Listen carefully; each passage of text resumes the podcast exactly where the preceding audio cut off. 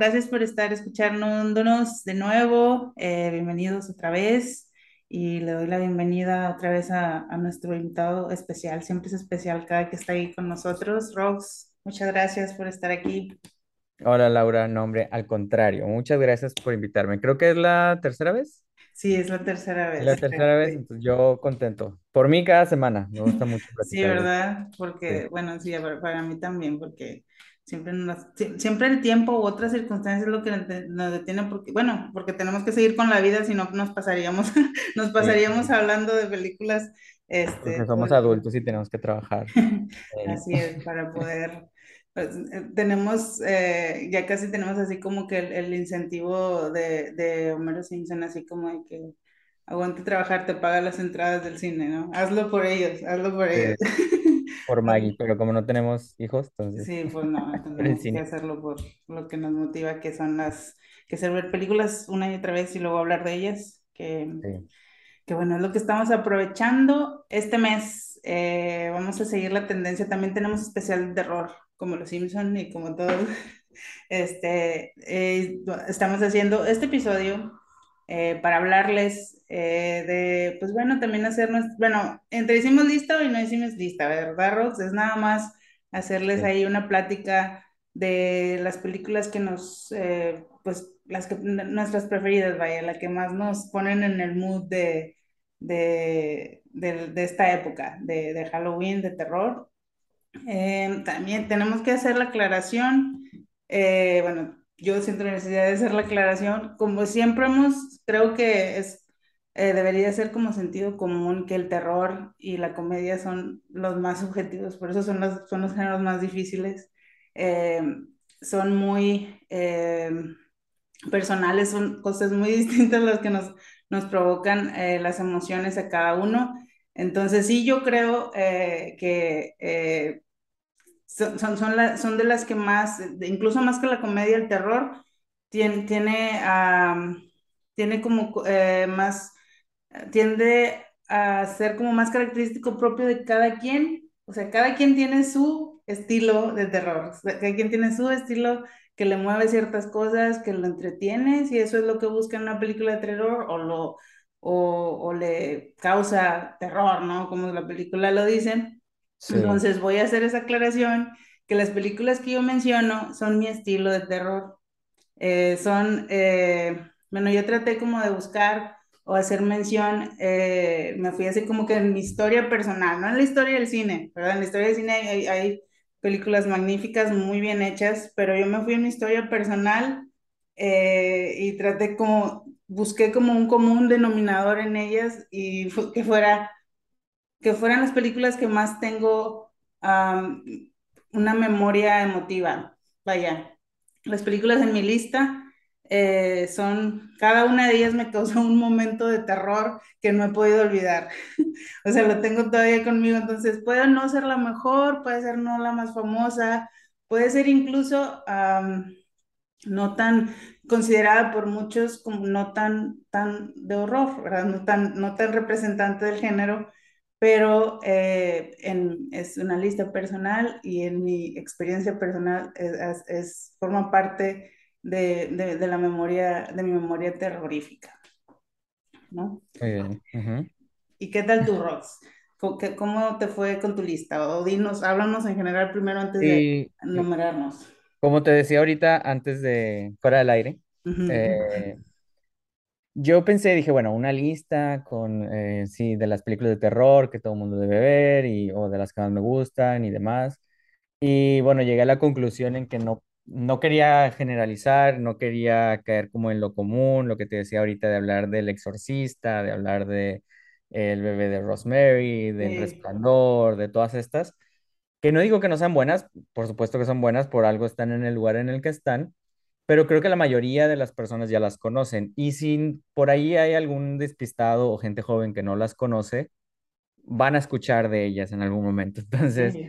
preferí Oye, y como... las han visto, las han visto en miles de otras listas que son las que Ajá, salen en esta época, ¿no? ajá, exactamente. Entonces, preferí hablar de, de películas que creo que tal vez no son tan populares y que Ujú, creo que son muy buenas y que tal vez no están en todas las listas eh, generales del género ujú, Y también de algunas que, como tú dices, que son especiales para mí, ¿sabes? Que, que a lo mejor, que yo recuerdo por alguna razón y que, y que si las veo voy a eh, llevar mi memoria a algún momento en específico o a la primera vez que la vi o, ¿sabes? Este, este tipo de películas. Entonces, me voy a enfocar como un poquito en eso.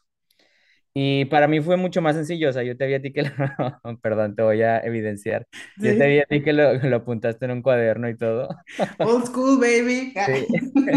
Yo abrí, yo abrí mi, mi Letterboxd porque pues también es sencillo porque tengo ahí casi 2.000 películas que he registrado ahí. Ajá, Entonces lo que hice fue ir a las películas que tengo, lo filtré por películas de terror y por calificación mía. sí. Entonces pues hasta arriba salen las que más me han gustado naturalmente. Entonces Sí, eso es, eso es muy en sí de mí todavía, ya, ya no llego a ese, a ese nivel. No, aparte, acuérdate que soy nueva en esto del letterboxing, este, sí. y, Ah, es verdad, es y sí, co- confié como quiera demasiado en mi memoria. No sé si porque este, estaba tratando de traer como que momentos así terroríficos, como que de sentirlo, para decir, no, sí, esta, esta tiene que estar ahí. Sí, sí, Pero, pero sí, como sé que lo habíamos hecho, lo bueno es que pudimos identificarlas. Pero sí, ya u- terminando esto, voy a, voy a ir directamente a hacer esta, esta, esta lista y Sí, a, sirve que tienes una lista ahí disponible para el que quiera entrar a ver y, y... como referencia, sí, sí, es cierto. Y bueno, pues tú eres el invitado aquí. La verdad no sé qué orden, yo, mi lista no está en orden, sí, No, nunca. yo tampoco. No es, no es, no es en orden de importancia ni nada, es nada más un número, no es una posición, no sé que la primera sea la más importante. Sí, no, es muy Eh, difícil. Es muy difícil como darle un número uno, número dos. La verdad es que no. pero sí, Este, vamos a empezar con la primera tuya, a ver. vale, voy a tratar de empezar con alguna que, eh, que no sea como, como te decía, como de las clásicas. No es que nadie la haya visto, pero voy a empezar por una muy reciente que es de este año. Eh, que, se- que creo que este año, fíjate, creo que este año han salido muy buenas películas de terror, ¿eh? O Sí, sea, de hecho es un buen, muy buen año. ujú. Ajá, en comparación a otros años, digo, es muy fácil ver películas de terror porque son baratas de hacer también. Sí, sí, sí. En el mundo del cine hacer una película de terror es barata, entonces, y se vende mucho, o sea, inviertes poco y ganas mucho dinero porque a la gente le gusta el cine de terror. Y porque Entonces, hasta hay hay un tipo de, o sea, es, es un, hay personas que esa es su preferencia. Las, las películas de terror, entre más baratas se vean, es como que sí, más, es más su, su gusto, es más, les llega más, no sé. sí. Entonces es normal ver como muchas películas de terror y luego te pierdes entre tantas, ¿no? Pero este año en particular creo que han salido unas muy buenas. Esta, por ejemplo, que Ujú. se llama Fresh, que yo ya había hablado de esta en algún otro momento. Ajá. Me gustó mucho, mucho, mucho. Esta es una película de este año, de la primera mitad del año, no recuerdo exactamente qué mes. Y eh, la, es una directora, se llama Mimi Cave, si no me equivoco. Y bueno, la directora y la guionista. No tiene muchas películas, creo que esta es la más popular. Yo la vi acá en Estados Unidos, está en, es de Hulu, me parece. Yo supongo que allá debe estar en Star Plus o una cosa así. Sí, no sé si ya está, pero sí, sí debe estar ya en, en, en un, en un streaming. No la busqué, de hecho. Pero sí, yo, yo también la vi, estoy. Es- Ujú. Y bueno, básicamente va de, de una chava que em, conoce a un tipo, me parece que en un supermercado, una cosa así, y eh, empieza a salir con él y este, empieza como a descubrir que hay algo ahí turbio, ¿no? Con, con este tipo. Y no quiero como decir gran cosa porque luego son spoilers, Sí.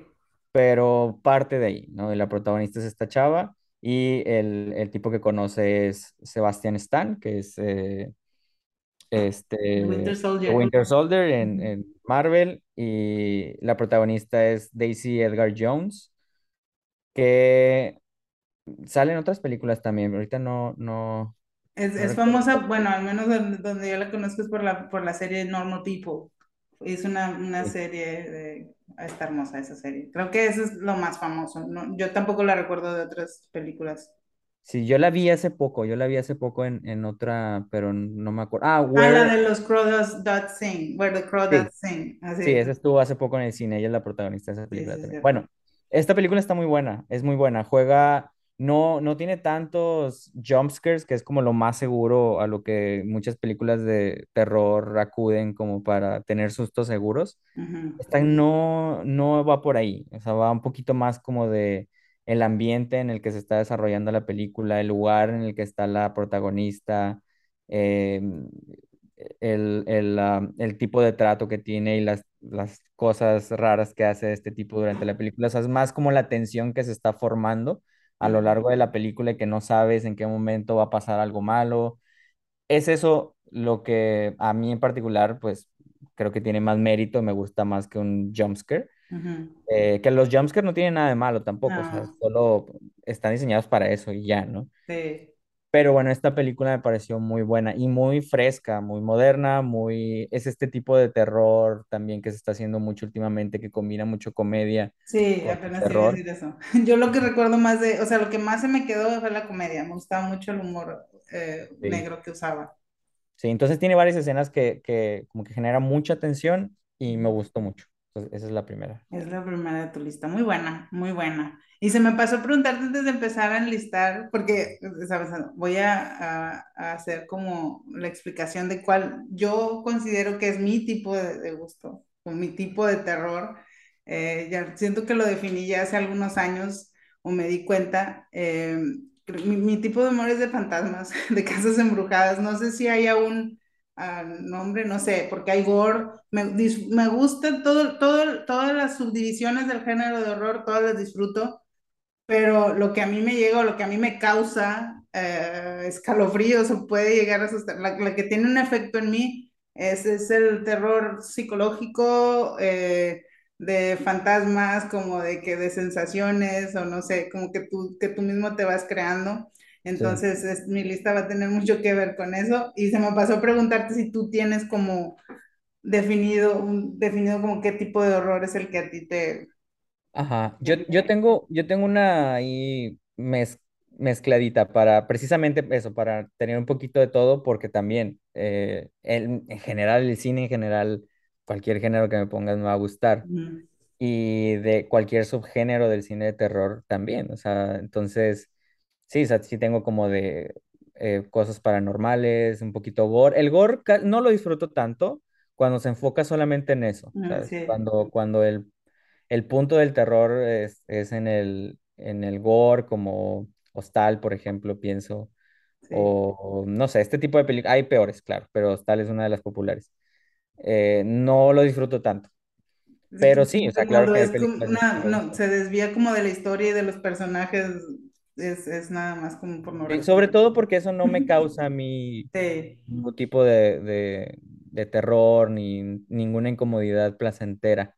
sí. Solo me da asco y ya, ¿no? Entonces, Sí, sí es cierto. Me imagino que a, a los que sean como super fans del gore, pues cualquiera que sea sangre, sangre es, como que como suficiente para ellos.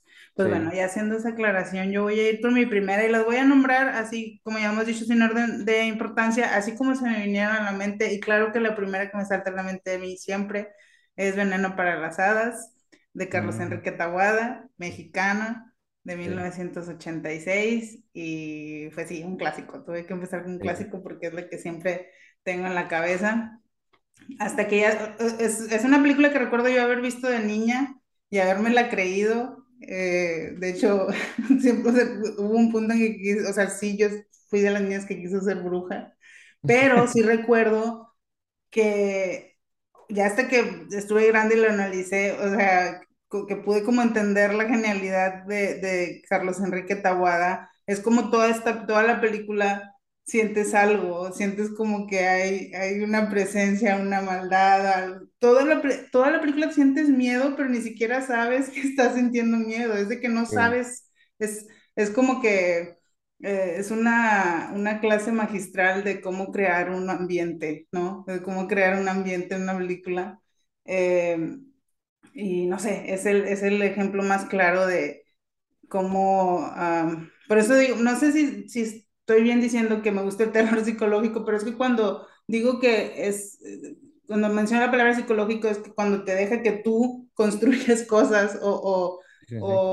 o sí, como que tiene, eh, eh, basa como que funcione en que la- el espectador solo vaya creándose como las imágenes, crea el ambiente y cada quien, cada espectador este, va como que uniendo, uniendo puntos o, o creando sus propias sensaciones. Sí, sí, sí, Eh, claro. eh, ah, eh, es, como- es como se dice, como consciente o inconscientemente, ¿no? Este, y sí, no, no siento que tenga, tenga mucho que hablar de ella. Es de una niña que dice que es bruja, crea una amistad con otra niña eh, que la está como que entrenando, le está diciendo lo que es este ser bruja que tienen que buscar, eh, bueno, por eso se llama así veneno para las hadas, ay, ahora no estoy recordando bien eso. Pero bueno, el caso es que la va guiando como que en todo este, en todo este mundo y tú te la crees todo el tiempo. Y es una, es, ¿cómo se llama la actriz? Patricia Rojo, creo, de niña. Eh, sí, no, no, no Eh, estoy seguro, pero sí, creo que pero sí. sí, es una Tiene, esa no tiene remake, ¿verdad? ¿O sí? esa no tiene remake, afortunadamente, Porque, porque todavía no. hicieron remake de, de Libro de Piedra y de De Hasta el viento tiene miedo, de Hasta el viento tiene miedo y de la ah, Más negro que la noche Más negro que también. la noche. Sí, sí, sí.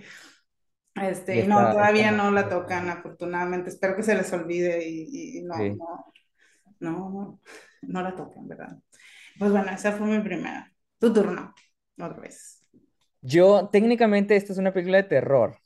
Eh, es una película de los noventas que pasaban muchísimo en Canal 5. ujú, Y eh, para quienes son más jóvenes y ya no ven televisión, entonces a lo mejor no la han visto por ahí, pero esta yo casi cada sábado, cada domingo la pasaba.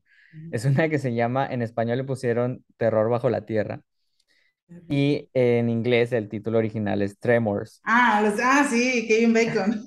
Sí, con Sí, Kevin Bacon, que entonces, en ese entonces, Kevin, es de 1990, en ese entonces Kevin Bacon no era, no era tan popular como sí, después fue. Y él es el coprotagonista de esta historia, porque son dos, dos amigos que trabajan juntos ahí en el, en el desierto, no sé en qué parte de Estados Unidos, Arizona, Nuevo México, una, una cosa por ahí. Y es básicamente como la película de Tiburón. Yo supongo que ahí viene la idea, es básicamente eso, pero en el desierto. En lugar de ser el agua, es el desierto, y en lugar de ser un tiburón, es esta criatura eh, que va por debajo de la tierra, que es como un gusano con, con ten- como es como un gusano muy grande que le salen de la boca gusanos pequeños, Pero cosa sí, y aparte tiene como una boca como de tortuga, ¿no? Eso me acuerdo que es lo que me daba como ñañaras, no sé, como que la forma que era como un pico Sí, sí, sí, o sea, tiene como un pico y luego de ahí salen como unos como tentáculos que tienen Ajá. también dientes, una cosa así. Es, es, eh, es una película muy divertida también. No creo que dé miedo para nada. Técnicamente es una película de terror, pero es una película muy divertida. O sea, yo la puedo ver, la he visto mil veces y la puedo ver otras mil veces. También porque me recuerda mucho, obviamente, a mi infancia y a verla en la televisión Pero de niño, pero de niño sí te provocó, aunque sea un poco de miedo, ¿no? Es que te, te decir, tiene tan, también, eh, ponle que sea divertida, no, no, eh, o tenga otro- otros aspectos, pero tiene como la, el- el- la capacidad de como tiburón, así de que vayas caminando en un lugar desértico y de repente sientes, ay, qué- o de que tu cabeza se vaya, de que qué pasa si sale acá una bestia de repente, o Sí, te tiene, como tiene un par de, fíjate, algo curioso de esta película, normalmente un lugar común en las películas de terror es ubicarlas de noche. Esta Ah, película no. Esta película, la gran mayoría y el clímax y, y toda la parte de la acción eh, ocurren durante el día, bajo día, el sí. sol. Entonces, eso es, para mí eso es un valor agregado, o sea, no, no a lo común sí. y eso me gusta. Sí tiene un par de escenas que están como un poquito más enfocadas a esto del terror, que sobre todo al principio, antes de que de que mm, todos los personajes se den cuenta de qué es lo que está pasando y todo esto. Sí tiene una escena de noche, Sí, tiene una escena de noche donde el, el monstruo este ataca a unas personas que están como en el auto, están oyendo música y están como pasándola bien. Ujú. Sí hay un momento por ahí que sí se sala, o sea, está bien hecho y como que le tira un poquito al terror. Ya la, la mayoría, la mayor parte de la película no, pero es muy divertida. Es una Sí. película muy divertida. Si alguien no la ha visto, se la va a pasar muy bien porque es muy divertida. Sí, y bueno, ya, ya no va a haber la oportunidad. Que, es que es de esas películas que nosotros vimos, de que no las veías porque quisieras, las veías porque estaban ahí y estabas picado, o sea, de que te, te lograba enganchar. Y a lo mejor la- eh, no van a tener esa oportunidad, pero va a estar en, cual- en cualquier rincón de internet. Entonces, en un día que Sí. necesiten ahí, es, no, no es mal, no es tiempo mal invertido, es de que sacas un, un buen rato de ahí. Sí, y hay como cinco o seis películas, pero la buena es la Sí, primera. La sí. segunda no está tan mal y luego ya después son puras películas de Sí, que, es- sí, que se empiezan a super viajar. Que iba a haber una serie, no sé si sabías. Ah, Iba a sí, haber, iba a haber una serie, de hecho grabaron el piloto ah, y es con Kevin Bacon también. ah, sí. Ya de, de- creo que del año pasado, del año Ah, pasado o antepasado. Y hay fotos y hay videos de, de Kevin Bacon y de, del, del set y todo, pero pues no, no sé de qué estudio, entonces vieron el piloto y no lo, no lo Ah, aprobaron. no, no pasó, no pasó. la- Ah, pensé que a lo mejor estaba todavía en producción. No, no, la cancelaron nada más con el piloto. Quién sabe qué habrán visto. Pero bueno, Pobre. a mí la verdad, aunque ha habido series muy buenas basadas en películas, eh, yo sí sigo prefiriendo que las dejen así, o sea, deja el, deja el valor que tiene una película de Sí, dos horas en lo que sí sí, estirarla a veces ya sí es como que no, le quita el encanto. Y bueno, mi segunda es también otra viejita, chin, debí haber. de- no, creo que no tengo tantas contemporáneas. es que siempre que nos ponemos a, a- a- a como hacer memoria, pues obviamente nos vamos como que a la infancia, no sé. Sí, Aunque esta no la vi cuando era niña, esta sí ya la vi ya grande, pero es de 1961. Eh, pues sí, me gusta ver películas viejitas. Y se llama Los Inocentes, de Innocents, pero tiene como, eh, bueno, ese es el nombre con la que yo la conocí. No, no lo he googleado ahorita, pero creo que también está basado en un libro que se llama The Turning of the Screw, la vuelta de la otra vuelta de tuerca, muy famoso, que han hecho obra de teatro y eh, miles de adaptaciones en el teatro. Y de esta película hay, hubo una hace dos años, creo, la hizo Floria Sigismundi, que tenía mucha fe porque era de Floria Sigismundi. Dije, hay algo así como que, este, no sé, como como barroco, gore, no sé, como que, que le iba a poner ahí un, un algo que se sintiera como que hasta timburtonesco, no sé. La sí. verdad fue muy decepcionante, pero bueno, no voy, no, no voy a hablar de ella, voy a hablar de la segunda en mi lista, que es la de 1961, dirigida por Jack Clayton. Eh, la protagonista es Deborah Kerr, o Carr, no sé cómo se pronuncia, y se trata de una eh, institutriz que la contratan para cuidar a unos, a unos niños en una casa, um, eh, pues no sé, bueno, en ese entonces no era súper viejísima, pero en una mansión, vaya, eh, que están al cuidado de su tío y su tío vive viajando. Y pues sí, básicamente son son huérfanos y pues bueno, el, la última inst- institutriz eh, que los cuidaba, este, pues es un, no, no le dicen cómo fue que, que dejó de trabajar ahí, ¿no? Eh, son cosas que va descubriendo ella. Ahí algo le pasó a la institutriz antes. eh, los niños, lo- el terror aquí, no sé si tenga que ver con que yo también soy, no soy, no soy, no soy una persona como tan ah, niñera como podría decirse. Entonces, si, si una película se trata de, de niños que dan miedo, pues es- esa es una película que me va, que me va a atrapar. Entonces, eh, y en esta, eh, pues sí, básicamente el- la trama gira en que pues los niños se comportan de cierta manera, de maneras extrañas y pues te tiene todo el tiempo pensando si están poseídos o o si son los niños, o si ella se está imaginando cosas, o así, porque pasan eventos así, pues es como, es, es como una película de, de casa embrujada, porque pasan cosas, pero pues no sé, este, va- tiene, tiene como de todo, puede ser como que tiene pensando todo el tiempo de que son posesiones, son espíritus, o está, está imaginándose ella cosas. Eh, la- ¿por qué es? no- no- quisiera tener, decir como que más puntualmente porque es, eh, porque me gusta tanto. Me gusta mucho la ambientación, es muy, es muy estilo Carlos Enrique Taboada. De hecho, hay una escena, hay una escena en el jardín, eh, así en blanco y negro que me recuerda por completo una escena casi, no idéntica, pero muy parecida, el, el mood de, de esa escena, lo que pasa en esa escena ah, de, en el libro de piedra. Me- como que hay, un, hay una escena que me recuerda mucho el libro de piedra. Entonces, es este, pues no sé, y me, me gusta mucho el, el, eh, siento que para su tiempo está muy bien adaptado el guion. Eh, dice cosas así como que, eh, que para su tiempo ha- hay, eh, hay diálogos donde dicen cosas o donde sugieren cosas, o sea, co- como que se habla de cosas sexuales, pero siento que en las películas de esos tiempos te lo dicen como que no te lo dicen directamente, pero me recuerdo que la primera vez que la vi dije, ah, la dijeron eso en esa película y es de 1960, no sé, era como que no se hablaba tan directamente. De, de ese, de ese tipo de cosas, no sé, de encuentros ahí como que de la institutriz anterior con el jardinero y así, ¿no?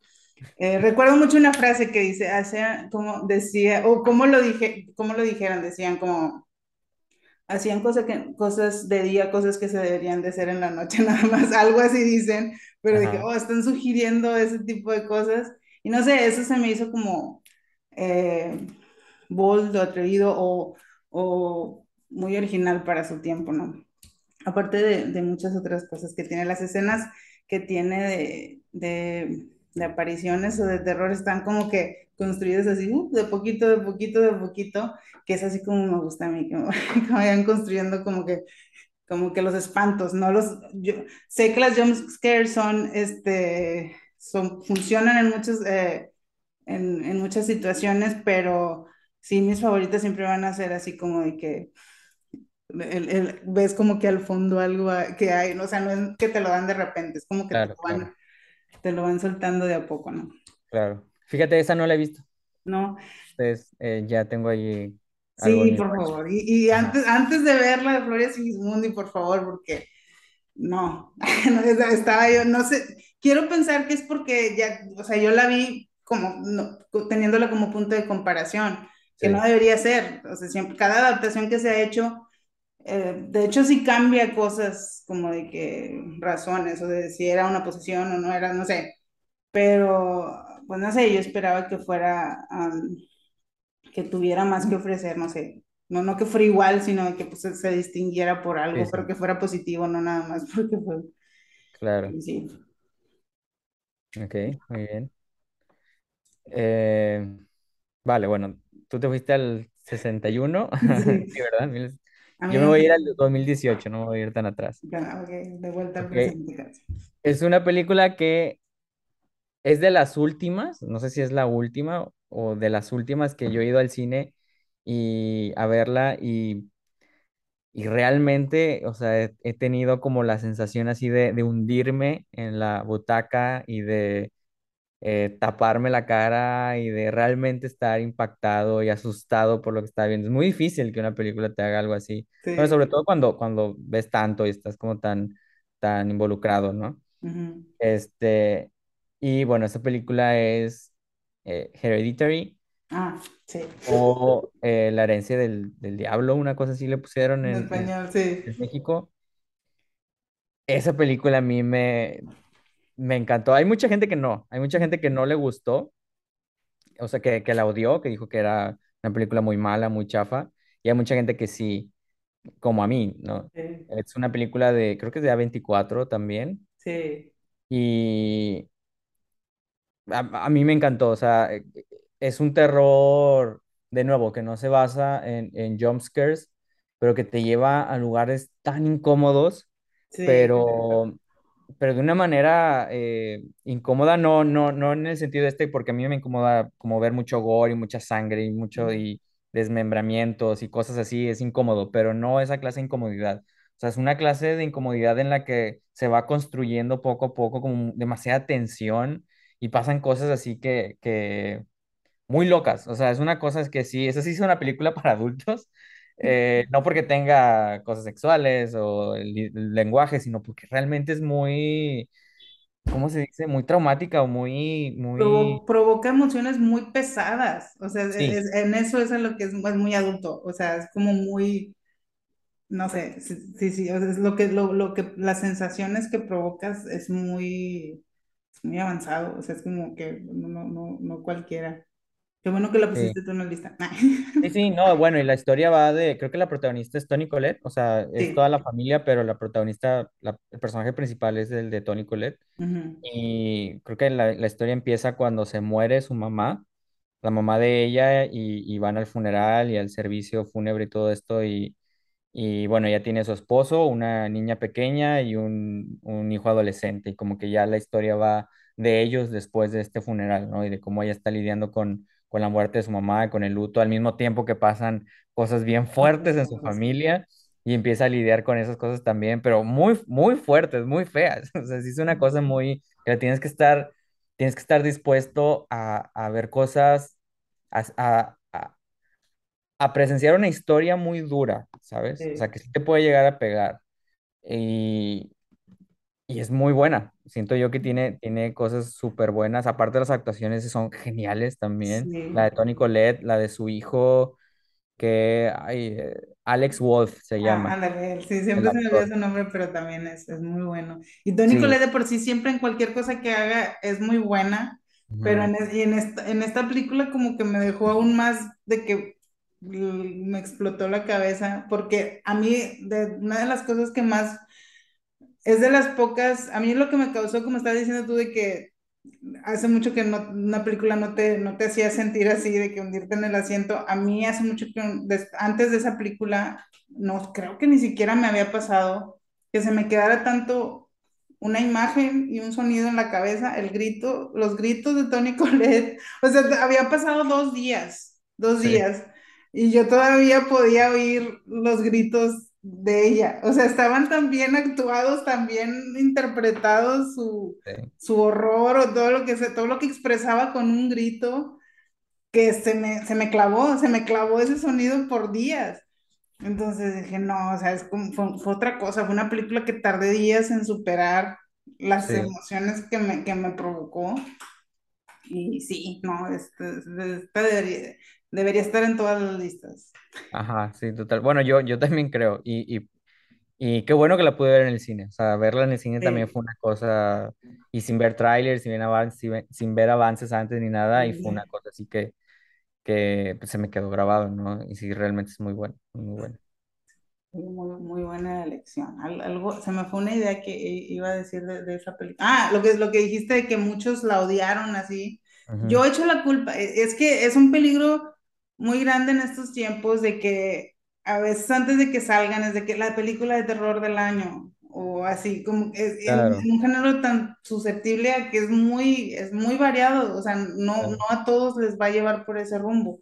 Entonces mm, me frustra que muy buenas películas les echen basura, nada más porque no cumplió una expectativa personal. claro.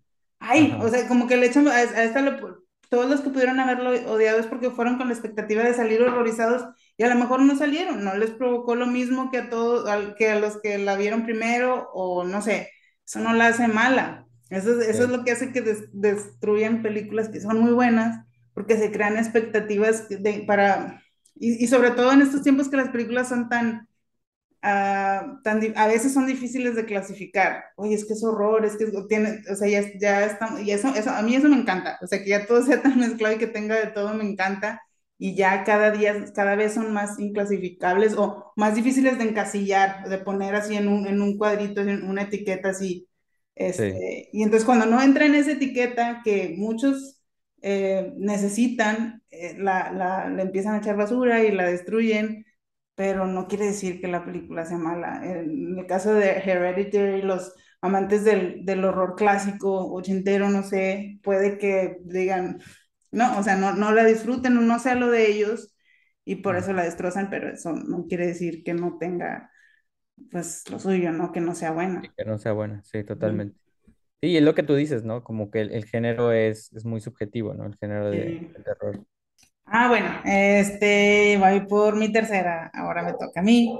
Y sí, bueno, esta sí es una que está en todas las listas. eh, y obviamente su título lo dice y todo. Eh, que esté en esta época en todas las listas de terror. Es Halloween del director John Carpenter de 1978.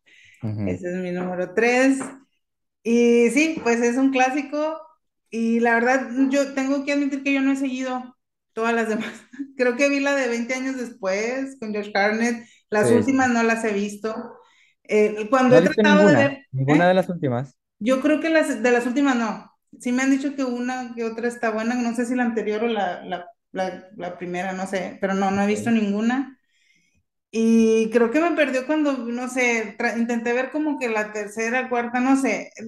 Para mí eh, sigue, o sea, eh, Halloween está en esa lista porque ella sola, nada más ese Halloween, la primera, sola, es, es todo, vale todo lo que todas las, las que pudieron haber eh, venido después.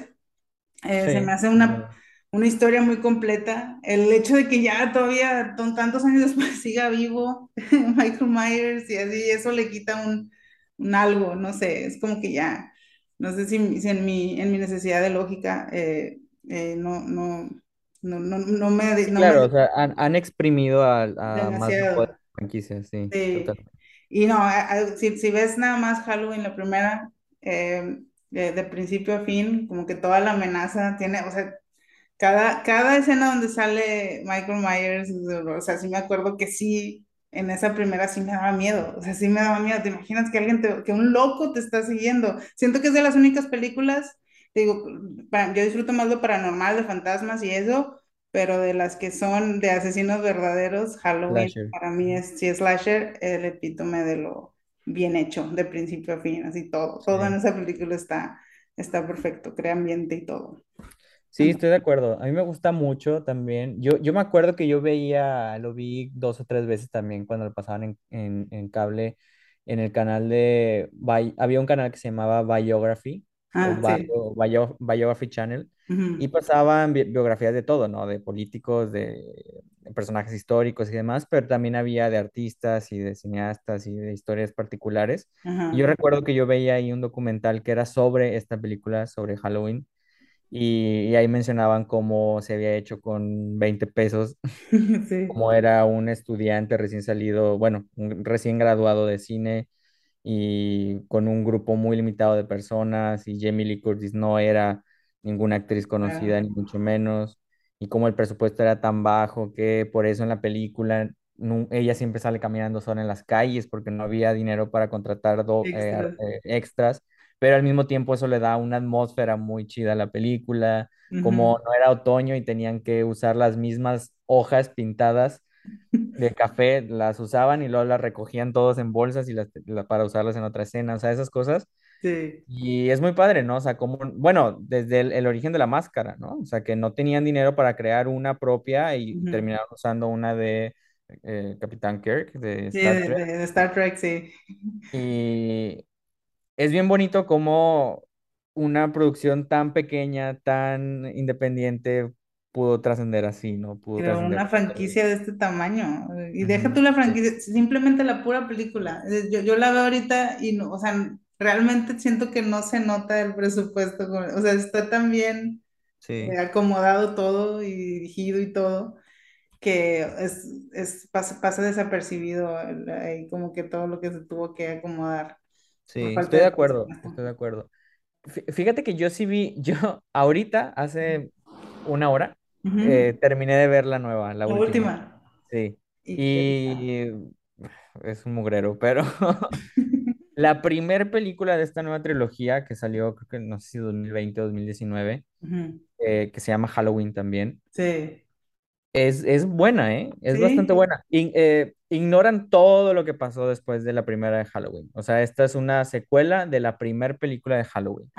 Toda Ah, esta onda de que salió después de que eran hermanos y sí, sí, que no sé sí. qué cosa y todos estos enfrentamientos y familias y todo, todos los lazos que inventaron, aquí no lo respetan para nada. O sea, esta es una Ah, secuela directa de la original.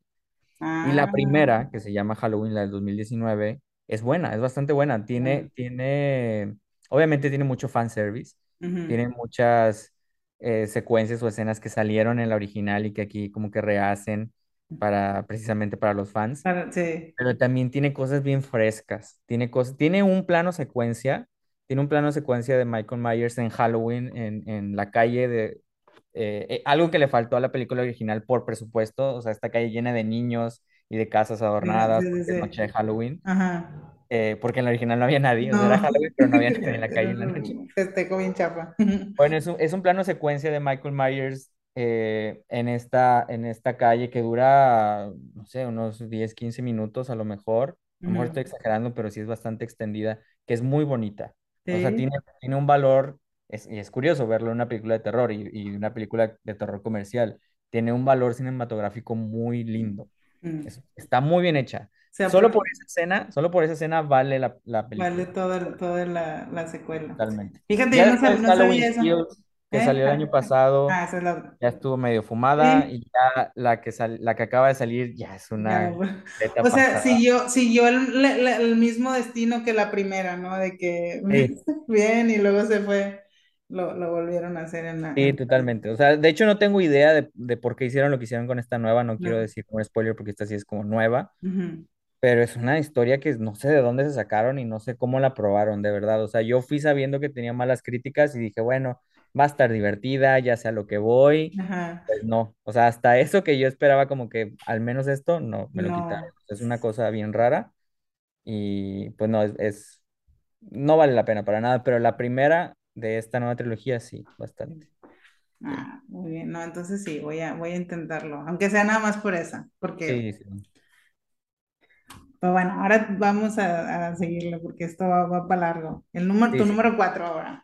Mi número cuatro, esta es una de mis películas, Letterboxd te deja poner cuatro películas de portada. Ah, sí. Es Esta un- película es, está en esa portada. También yo no la considero de terror, pero está clasificada como el género de terror. Sí, es, es como un thriller, o sea, sí tiene momentos como muy tensos. Se llama, creo que ya había hablado de esta película contigo, entonces si quieres no hablamos mucho, pero se llama Take Shelter Ah, sí. con eh, Michael Michael Shannon. Shannon, sí, sí, Shannon sí. protagonista, que no sé cómo ese año del 2011, no sé cómo ese año no estuvo nominado al Oscar, porque pues, Ah, se sí. merecía totalmente por esta película. Es muy, muy buena. En, en español se llama, a- en México se llama Atormentado. Ah, sí. Sí, Sí, sí, puedo porque, claro, un juego de palabras. Entonces, es un tipo, es un tipo de, de clase media que creo, si no me, si no recuerdo mal, es, es obrero. Sí. Tiene, su esposa es esta actriz también muy, muy buena, eh, Jessica Chastain. Ah, sí. Y tiene una niña que es sordomuda, una niña pequeña. Entonces él comienza a tener pesadillas eh, donde siempre está lloviendo, siempre hay como tornados o siempre hay tormentas y tiene pesadillas eh, relacionadas con eso y como que pasan cosas extrañas en sus sueños y él em- empieza a creer que son premoniciones. Y eh, su mamá, por ejemplo, eh, sufrió de, de, de demencia, me parece, algo así. Entonces él también piensa de que no sabe si se está volviendo loco o si realmente son premoniciones. Entonces está muy buena, está muy buena. Se llama Take Shelter porque él empieza a construir un, un shelter, un refugio, por Y si algo llega a pasar, pero la cosa es que no tienen dinero, entonces piensan que se está volviendo loco y. es muy buena. Es una película muy, muy buena. Michael Shannon se, se luce así cañón en esta película y creo que ya habíamos hablado de esta, entonces Sí. Nada más, o sea, es una de mis películas favoritas así de, de todas las que he visto. Que creo que lo que, que lo que crea, lo que puede tener de terror es que crea este, esta tensión todo el tiempo, Sí, llegas a creértelo. El terror que él siente, porque pues, es terror, es miedo, sí logra transmitirlo y llega a un punto en que dices, o sea, sí va a pasar, tienes como que el- la, la ansiedad del peligro inminente, ¿no? Sí, sí, todo el tiempo estás pensando lo que él piensa, ¿no? De que ching, se sí, está volviendo loco o chinga, si va a pasar. sí va a pasar, sí, sí, ajá, sí. entonces sí, es, es bastante bueno. No es, no es terror, terror, pero sí tiene como, para verla en octubre es bastante bien. Sí, sí, sí, sí, sí es apropiado. Bueno, vamos con mi cuarta. También voy a ser rápida con ella porque siento que también es, es, eh, es famosa. Bueno, no sé, es, es de, es de Corea del Sur, del 2003. Se llama Dos Hermanas, creo que le pusieron en, en español, pero en inglés se llama A Tale of Two Sisters. No sé si está bien eh, traducida del coreano, la verdad, pero yo la conocí con el título en inglés Y eh, bueno, el director es Kim Ji-won, quienes saben de cine coreano, tal vez sí les suena. Eh, y pues bueno, se trata de dos hermanas que están eh, adaptándose como a, a sobrevivir con, con el nuevo, la nueva esposa de su papá. Eh, son huérfanas de mamá y pues como que empiezan a sospechar que su madrastra este, es eh, malvada, ¿no? Eh, entre ellas dos como que eh, empiezan ahí a pasar cosas extrañas. Ay, decirles como que lo más, eh, eh, lo mejor o lo que más me encantó de esta película sería un spoiler enorme, pero, pero sí, solo, solo voy a decir que es una de las películas que no me dejó dormir. Entonces, está en mi lista porque no me dejó dormir esa vez que la vi. Estuve, estuve, no sé, ¿no? O sea, dormí, pero de que no descansé, de miedo. O sea, tuve miedo con esa película, con una sola escena. Eh, eh, sí, no sé qué más puedo decir. Es que no quiero contarles tanto la trama porque es una, es una película asiática, entonces ya saben cómo construyen ellos como que el ambiente y las escenas siempre son como muy íntimas en la regadera, en la cama. Y, y, pues no sé, eh, no, no sé si tú la has visto y o qué opinas, si, si merece estar en esta lista. Sí, no lo he visto, A te voy a ver, ser sincero. ah, bueno, no, no, no puedo que no otra spoile. Ya tengo otra en la lista para ver. Qué bueno que no le spoileé entonces, es que Sí, es- sí, sí, es, bueno, nada más, esa es, esa es, como mi descripción, no me dejó dormir, esta me dio una pesadilla, me- pesadilla y pérdida de sueño y de todo, entonces, stop, Muy pónganle su lista si no. Entonces, bien. número 5 la tuya, número 5. Número 5, la mía. Es una película también, este, no, no muy bien. Bueno, ahorita ya tiene sus añitos, es 2011, ya tiene 10 años. 10 Voy a años. no tan vieja, pero va muy rápido el tiempo. Es de Ujú. hace, de hace 10 años, se llama The Cabin in the Woods. Ah, En, en español, no sé si le pusieron algo así, La cabaña en el la bosque, la verdad. cabaña del terror, de seguro le han de haber puesto. Y una cosa así, pero bueno, el título original es The Cabin in the Woods. Esta es otra película que muchos pueden decir es genial y muchos otros pueden decir que mugrero, que basura acabo de ver. Qué basura, sí. Pero a mí en particular me encantó, a mí me gustó mucho. La primera vez tuve mis dudas, la verdad, o sea, me tardé en decir, bueno, ¿me gustó mucho o es un, o es un mugrero? Pero no, o sea, llegué a la conclusión de que me gustó mucho de Cabin in the Woods. Y, por ejemplo, la sinopsis es una cosa que van a escuchar, ya les va a ser súper, súper familiar, que es, son amigos de los adolescentes, o Ajá. de, claro, adolescentes interpretados por actores de 30 años. Sí, como siempre. Ajá, pero bueno, son adolescentes que este, deciden pasar el fin de semana en una cabaña en el bosque, ¿no? Entonces empiezan a pasar cosas raras y ya. Hasta ahí es como una, una descripción muy genérica y, y que podría, podríamos pensar en muchas películas de terror que, que, que pasan así y ya podríamos pensar qué es lo que va a pasar. Pero precisamente de eso se trata esta película, que toma una premisa tan genérica en el cine de terror y tan cliché y, y se burla un poquito de eso, ¿no? Lo pone en evidencia, literalmente lo pone en evidencia y, y eso es lo que a mí me gustó mucho, ahí es donde entra mucha comedia también, entonces hablan mucho de estos estereotipos de la, la chava virgen, que es la que va a sobrevivir al final, del tipo, el capitán del fútbol de la escuela, el nerd, ¿sabes? La, la, la sociable, por decirlo de alguna manera. Sí, la Este, popular. ajá, la popular. eh, y bueno, toman esto, todos estos clichés del cine de terror y hacen algo muy bonito, o sea, que es como, como evidenciarlo y hacer una película de eso, ¿no? Está muy padre. sí, yo la, sí, yo la recuerdo también, eh, pero sí, es- eh, usa todo, todos los, eh, esos mismos clichés tienen un propósito, Sí, como que también, no, tampoco podemos hablar tanto de ella porque queremos que la vean y, y sí, en la película, en la, en la trama le dan una razón de por qué existen esos Esos clichés. clichés, sí, entonces, Eso está padre, ¿sabes? O sea, cuando, cuando un personaje, que vemos un personaje que suelta el arma, nada más porque sí, o el cuchillo, lo que sea, que dices, ¿por qué carajos lo sueltas? ¿O por qué se separan? ¿Por qué cada quien se va Sí, por su lado? Bueno, esta película le da una explicación a eso. Entonces está sí. muy padre. Y entonces no vamos a darles más información, nada más dejarlos que la pongan también en su lista, porque Sí, sí, The Cabin in the Woods. sí. Y otra que, bueno, mi número 5 es, es asiática otra vez. Eh, la tuve que, aunque esta sí, voy a recomendarla y todo, pero está muy difícil de encontrar. Yo la vi en Netflix hace mucho. La vi en Netflix en Estados Unidos, nunca estuvo en Netflix en México, así que ni siquiera sé si tiene un título. Bueno, sí lo busqué y creo que sí hay un título en español, que es Los que no se pueden ver. Es una película tailandesa, en inglés se llama The Unseeable. Es Ok. tailandesa del 2006, hace mucho que es de esas, es de esas joyas que te encuentras cuando dices, voy a poner esto nada más de fondo y ya terminas bien, bien entrado en la película. Bueno, así me pasó. Siento que por eso la tengo muy, muy presente. Ujú. Eh, las películas tailandesas, el cine de terror tailandés, eh, aunque no he visto muchas, pero sí, desde que vi esta película y me gustó mucho, he tratado de buscar, o sea, en los rincones porque son muy difíciles de conseguir.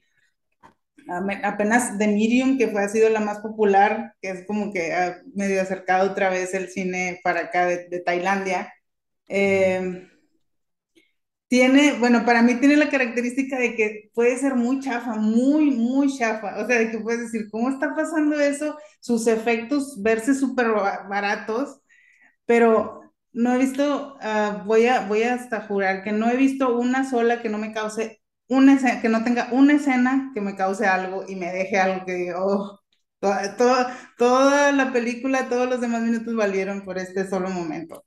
Entonces, no sé, no sé qué tienen los tailandeses, es, es, son mi geek, no sé, este, que, y, esta película, aunque tiene sus defectillos así, se ve que es de, de presupuesto bajo. em, este, se, pues no sé, siento que de principio a fin me tiene, como debe ser que te tiene atrapado. Se trata de una chica embarazada que huye de su casa y en el camino se encuentra como en una, se encuentra una casa que donde pide asilo y se lo dan, eh, pero como siempre pasan cosas muy extrañas en esa casa y los vecinos también son, son raros. Eh, el ambiente todo el tiempo de- en ese barrio, en esa cuadra o lo que sea, bueno, no es cuadra porque pues es, es Tailandia, entonces sí viven como en el campo de ellos, que es como selva, no sé, su, su geografía es muy particular. Eh, y pues no sé, va descubriendo cosas de que pues tal vez sus, vecinos estén vivos o no, puede que estén o no estén, y pues en eso, eso estás tú todo el tiempo, ¿no? Eh, y tiene escenas muy fuertes, o sea, es que te digo, hay, hay películas que valen la pena por una escena, o de que te Sí, dejan, te sí. dejan marcada una imagen, una imagen se te queda y te causa un millón de emociones y de cosas y de miedos y de repulsión y de todo, y con eso tienes, bueno, esta tiene más de una y la música, el ambiente, el- el- los colores, eh, todo estás viviendo como en una pesadilla. Es como una pesadilla que se siente real. O sea, es, es como, vaya, el ambiente que se siente es como un sueño, un sueño, pero que pues las pesadillas también son sueños, ¿no? Eh, que no sabes, o sea, hasta tú llegas a pensar, ¿está pasando esto o no está pasando? Y después se ve muy real y así. Eh, y bueno, siento que no la expliqué bien, pero por favor, si se la encuentra, seguro tiene que estar en un rincón. O sea, si les gustan las películas de fantasmas y de casas y de vecindarios ahí tenebrosos donde, donde necesitas saber que o sea, entre vivos y muertos, como que es una mezcla entre la vida y entre los vivos y los muertos, esta es una eh, imperdible, ¿no? Se llama The Unseeable, los que no se pueden ver. El director es Wisit Sas, Sas- ni siquiera puedo pronunciarlo. Wisit Sasanatieng, así se llama. Y es de Tailandia y es mi número 5. Seguimos con el número 6. Vale, ¿cuántos van a ser? Bueno, bueno, yo hice 10. 10, vale, ok, 10. Sí, porque... Está bien. Eh, está bien porque quiero ver como qué tanto espacio tengo. Sí. Yo soy muy fan, muy fan, siempre lo he sido, muy fan de Stephen King. Y eh, digo, Stephen King, para quien, para quien viva ahí debajo de una piedra o algo así, bueno, Stephen Sí. King es un novelista es- específicamente o especialmente de terror, aunque tiene otros géneros, pero bueno, es uno de los novelistas que más ha vendido en la historia de la humanidad y de los más populares también. Y naturalmente, como el señor prácticamente va al baño y hace un libro cada que respira, Eh, tiene un montón de libros, entonces tiene un montón de adaptaciones también al cine y a la televisión, desde hace mucho, desde hace 40 años que se adaptan historias de este señor al cine. Y a mí me gusta mucho, fíjate que yo de, yo de niño yo no sabía quién era Stephen King, yo veía películas y de repente veía un par, bueno, de niño y de, de joven, veía un par y decía, estas dos películas no tienen nada que ver no son los mismos actores, no son los mismos directores, pero hay algo ahí que como que, que son similares y que por la que, por la misma razón me gustan las dos, Sí. ¿sabes? Y yo, y después, cuando crecí, me di cuenta que eran dos adaptaciones de Stephen King. Entonces, su pudiste como estilo. encontrar los, ajá, sí, Ajá. Entonces, yo soy muy, muy fan de Stephen King y eh, de varias adaptaciones que se han hecho al cine de sus películas también. De drama, hay unas muy, muy, muy, muy buenas, pero de terror principalmente. Por ejemplo, tengo varias en la lista, pero en la que estoy pensando ahorita es una que se llama, bueno, El Resplandor es una adaptación de Stephen es King. de, sí, es como de las más famosas. Ujú. Pero estoy pensando en una película del 2007 que se llama 1408 Ujú, o 1408, que es eh, basada en un, creo que ni siquiera es una novela completa, es como un cuento corto de Stephen. King. Y es básicamente, se trata de un novelista, casualmente en las, en las historias de Stephen King usualmente eh, hay un él se refleja, ¿verdad? ajá, siempre hay un novelista y uno de los personajes escribe. Y la mayoría están este, situados en, en, en Maine, en el estado donde él es y donde él vive. Pero esta específicamente no, este es en Nueva York. Bueno, total. Es un, el protagonista es un novelista de películas, de, perdón, de novelas de, de terror o de, de recopilaciones de terror, como lo que hace Dross ahorita en, en, en YouTube, Ah, de sí, 10 mansiones más terroríficas de no sé qué. Bueno, sí. eso lo hace este señor, pero en, en libros, pues. Ujú. Entonces no es un novelista que se tome en serio la gente, eh, pero bueno, eso se dedica. Él va a supuestamente eh, casas u hoteles o lugares que están embrujados, pasa ahí una noche y escribe su libro sobre esos lugares. La cosa es que realmente nunca ha visto nada. O sea, él Ujú. solamente es su trabajo y lo hace y ya, pero nunca ha visto nada, ni siquiera cree en eso. Entonces la, la trama empieza cuando le llega una invitación a un hotel en Nueva York, un hotel clásico, famoso, que es ficción, no existe, lo inventaron para la película y lo invitan a quedarse o le dicen que se tiene que quedar en la habitación 1408, que es una habitación donde han ocurrido muchas muertes, eh, suicidios o, u otro tipo de muertes en esa habitación siempre. Entonces él llega a este hotel, otro actor que sale aquí, que es el gerente del hotel, es Samuel L. Samuel. Jackson, Jackson, sí. quien lo trata de convencer a toda costa de que no se quede ahí, porque él sabe que algo pasa en esa habitación, pero bueno, como el protagonista es escéptico, él de una manera u otra se quiere quedar.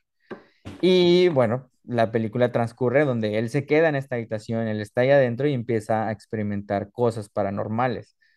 Y a mí me gustó mucho, a mí me gustó mucho, yo la primera vez que la vi me dio mucho miedo también y la he visto muchas veces y yo la puedo ver un montón de veces porque me gusta mucho esta película, se me hace muy entretenida y la tensión como va creciendo poquito a poquito, poquito a poquito en la, en la, en la habitación. O sea, por ejemplo, empieza, es un pequeñito spoiler, o sea, una de las cosas que salen al principio es que aparecen chocolates en la almohada de él, del hotel. Sí, Entonces, como de que, "Hmm, o sea, está raro, eso no estaba ahí, ¿no? sí, Y va escalando hasta que pasan cosas mucho más fuertes. Esa película me gusta mucho. Sí, de hecho sí me acuerdo, y, y es lo que, lo que te decía, que eso es una, un ejemplo de cómo las películas te pueden ir construyendo así de a poco, no necesariamente con puros jump scares, pero así como que el chocolate, la pintura, o sea, de como que de detallito en detallito va de a poco eh, generando eso, eso en ti, ¿no? La, la inquietud o lo que sea que te, que sí, te, que te genera, te lo va construyendo de a poco, eso es- siento que es como que tiene más mérito que si nada más aventarte las cosas así de que sí, sí, totalmente. bruscamente. Hay una escena en la que ve por la ventana hacia la ventana del edificio de enfrente y no voy a dar spoiler, no voy a decir que ve, pero esa escena donde está viendo esto enfrente en la ventana, esa a mí me, me dejaba así la piel chinita porque me, me gustaba mucho. Sí, sí, sí. Y sí que es difícil de explicar, esos, esos, Sí.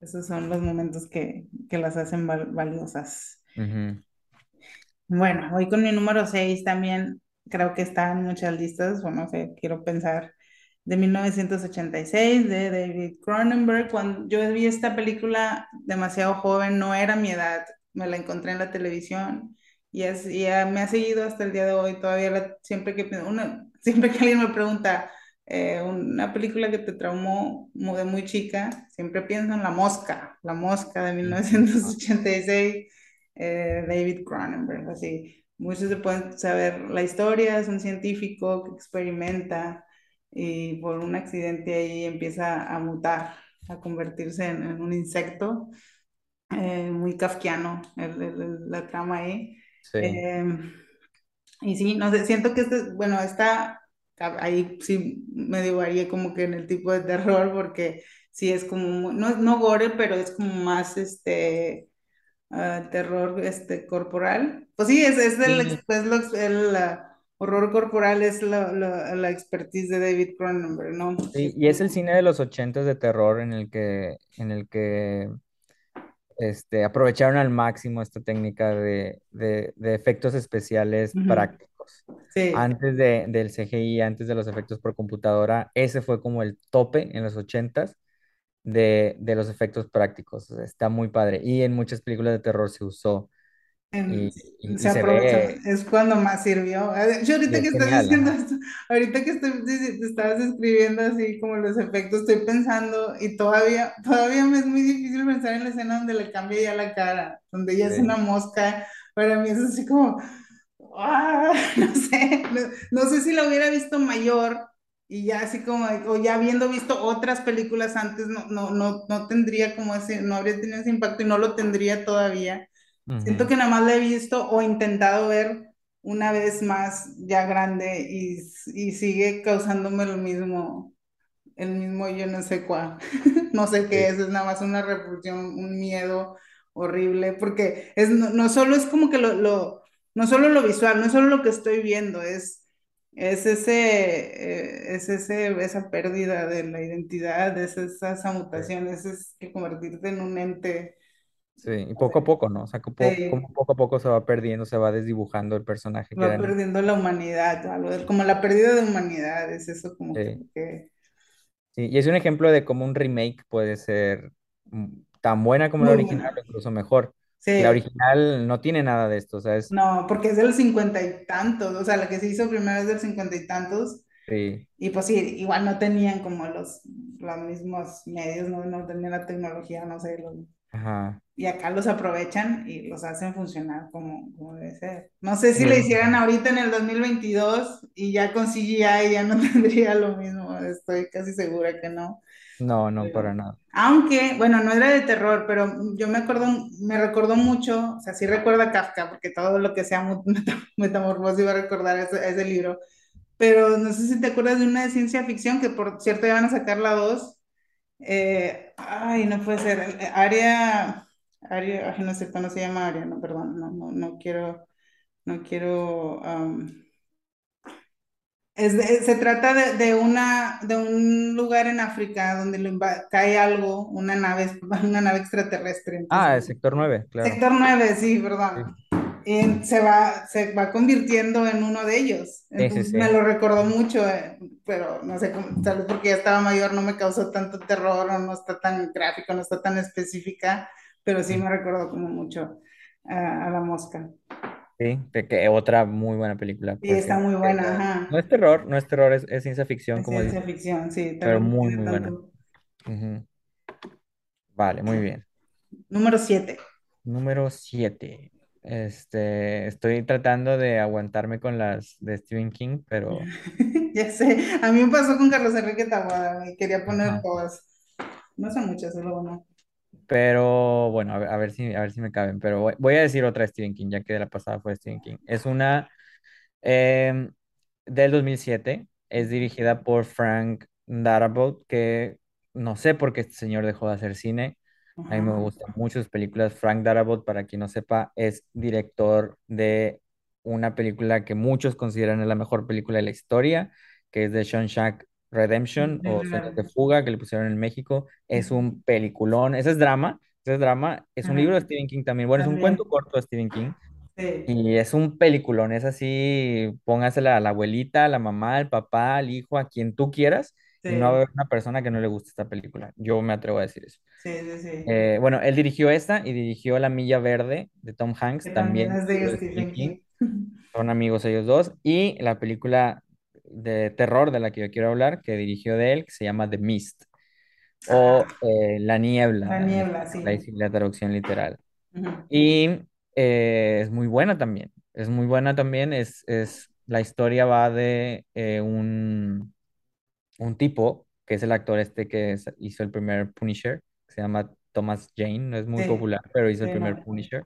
Sí. Él es, ah, bueno, vive como en un pueblo cerca de unas montañas y una noche hay una tormenta muy fuerte.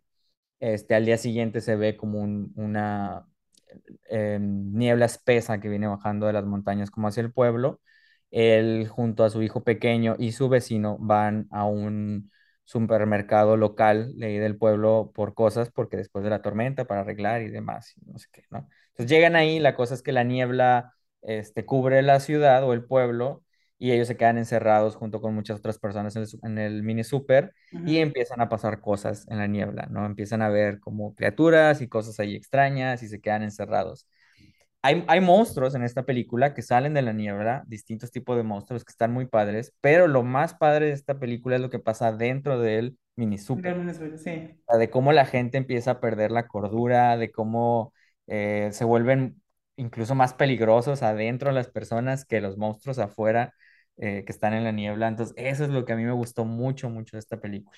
Hay un personaje que es eh, como una fanática religiosa, que la actriz se llama Marcia Gay Harden. Ah, Es, sí. eh, sale en muchas películas también, o sea, a lo mejor el nombre no suena, pero sale en muchas películas y ella es como una fanática así religiosa, entonces empieza a hacer casi casi una secta ahí adentro y eh, está muy padre, está muy padre eh, esta película, me gusta mucho. Es como hasta, es un estudio social en Sí, sí, el, eh, de- del comportamiento del ser humano en, en- en situaciones así extremas. sí, o Eh, sea, ajá, exactamente. O sea, ¿qué, qué, qué pasaría si pones un montón de personas encerradas? sí, Por más educadas que sean, se van a matar unos a otros, ¿no? Tarde o temprano. sí, lo, de- lo de la niebla y, el, el- y los monstruos, eso ya es como que el, nada más el escenario, ¿no? Así como Es que, un aderezo nada más, sí, ajá. Sí, sí. totalmente. Sí, yo la verdad no, sí me acuerdo que me gustó, no la recuerdo tanto así como en, específico, pero sí, sí, sí es muy buena. O sea, vaya, de las adaptaciones de, de Stephen King sí creo que es de las, es de las mejores, de las que más me gustan. Sí. Bueno, mi Me número siete sé- es, séptima. ¿eh? Esa es la séptima. Ah, ajá. la séptima, sí, mi número siete, ahora sí eh, me fui. Esta sí creo que no es de terror. Bueno, sí es de terror, pero pues es terror para niños. Sí me fui bien atrás en la infancia. eh, Ok. de Las Brujas de 1990, de, la Ujú. dirigida por Nicholas Ray. Que me, recuérdense que acaba de haber una adaptación muy olvidable que, con Anne Hathaway.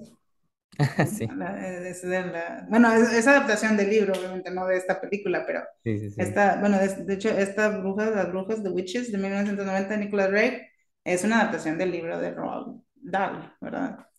Y sí tiene cosas diferentes que el libro, pero está en mi lista porque, bueno, es de mis películas favoritas. O sea, todavía yo la veo de grande y es, o sea, no tiene un defecto para mí, o sea, es perfecta. Ya hasta, hasta ahora que estoy, ya la veo de grande, ya le, le identifico de que, ala, sí se ve que está dirigido por, que es un director que dirige películas de terror, o sea, de que, o que tiene algo en- que ver con el horror, porque eh, sí, eh, bueno, creo que todos saben la historia. Un niño, eh, un huérfano, se va de vacaciones con su abuela a un hotel a la costa en Inglaterra y pues resulta que el hotel donde se quedan pues eh, es el donde tienen su convención eh, anual, las brujas. eh, pues un grupo de brujas, no hay una que la lo que sea, no sé cómo se llame.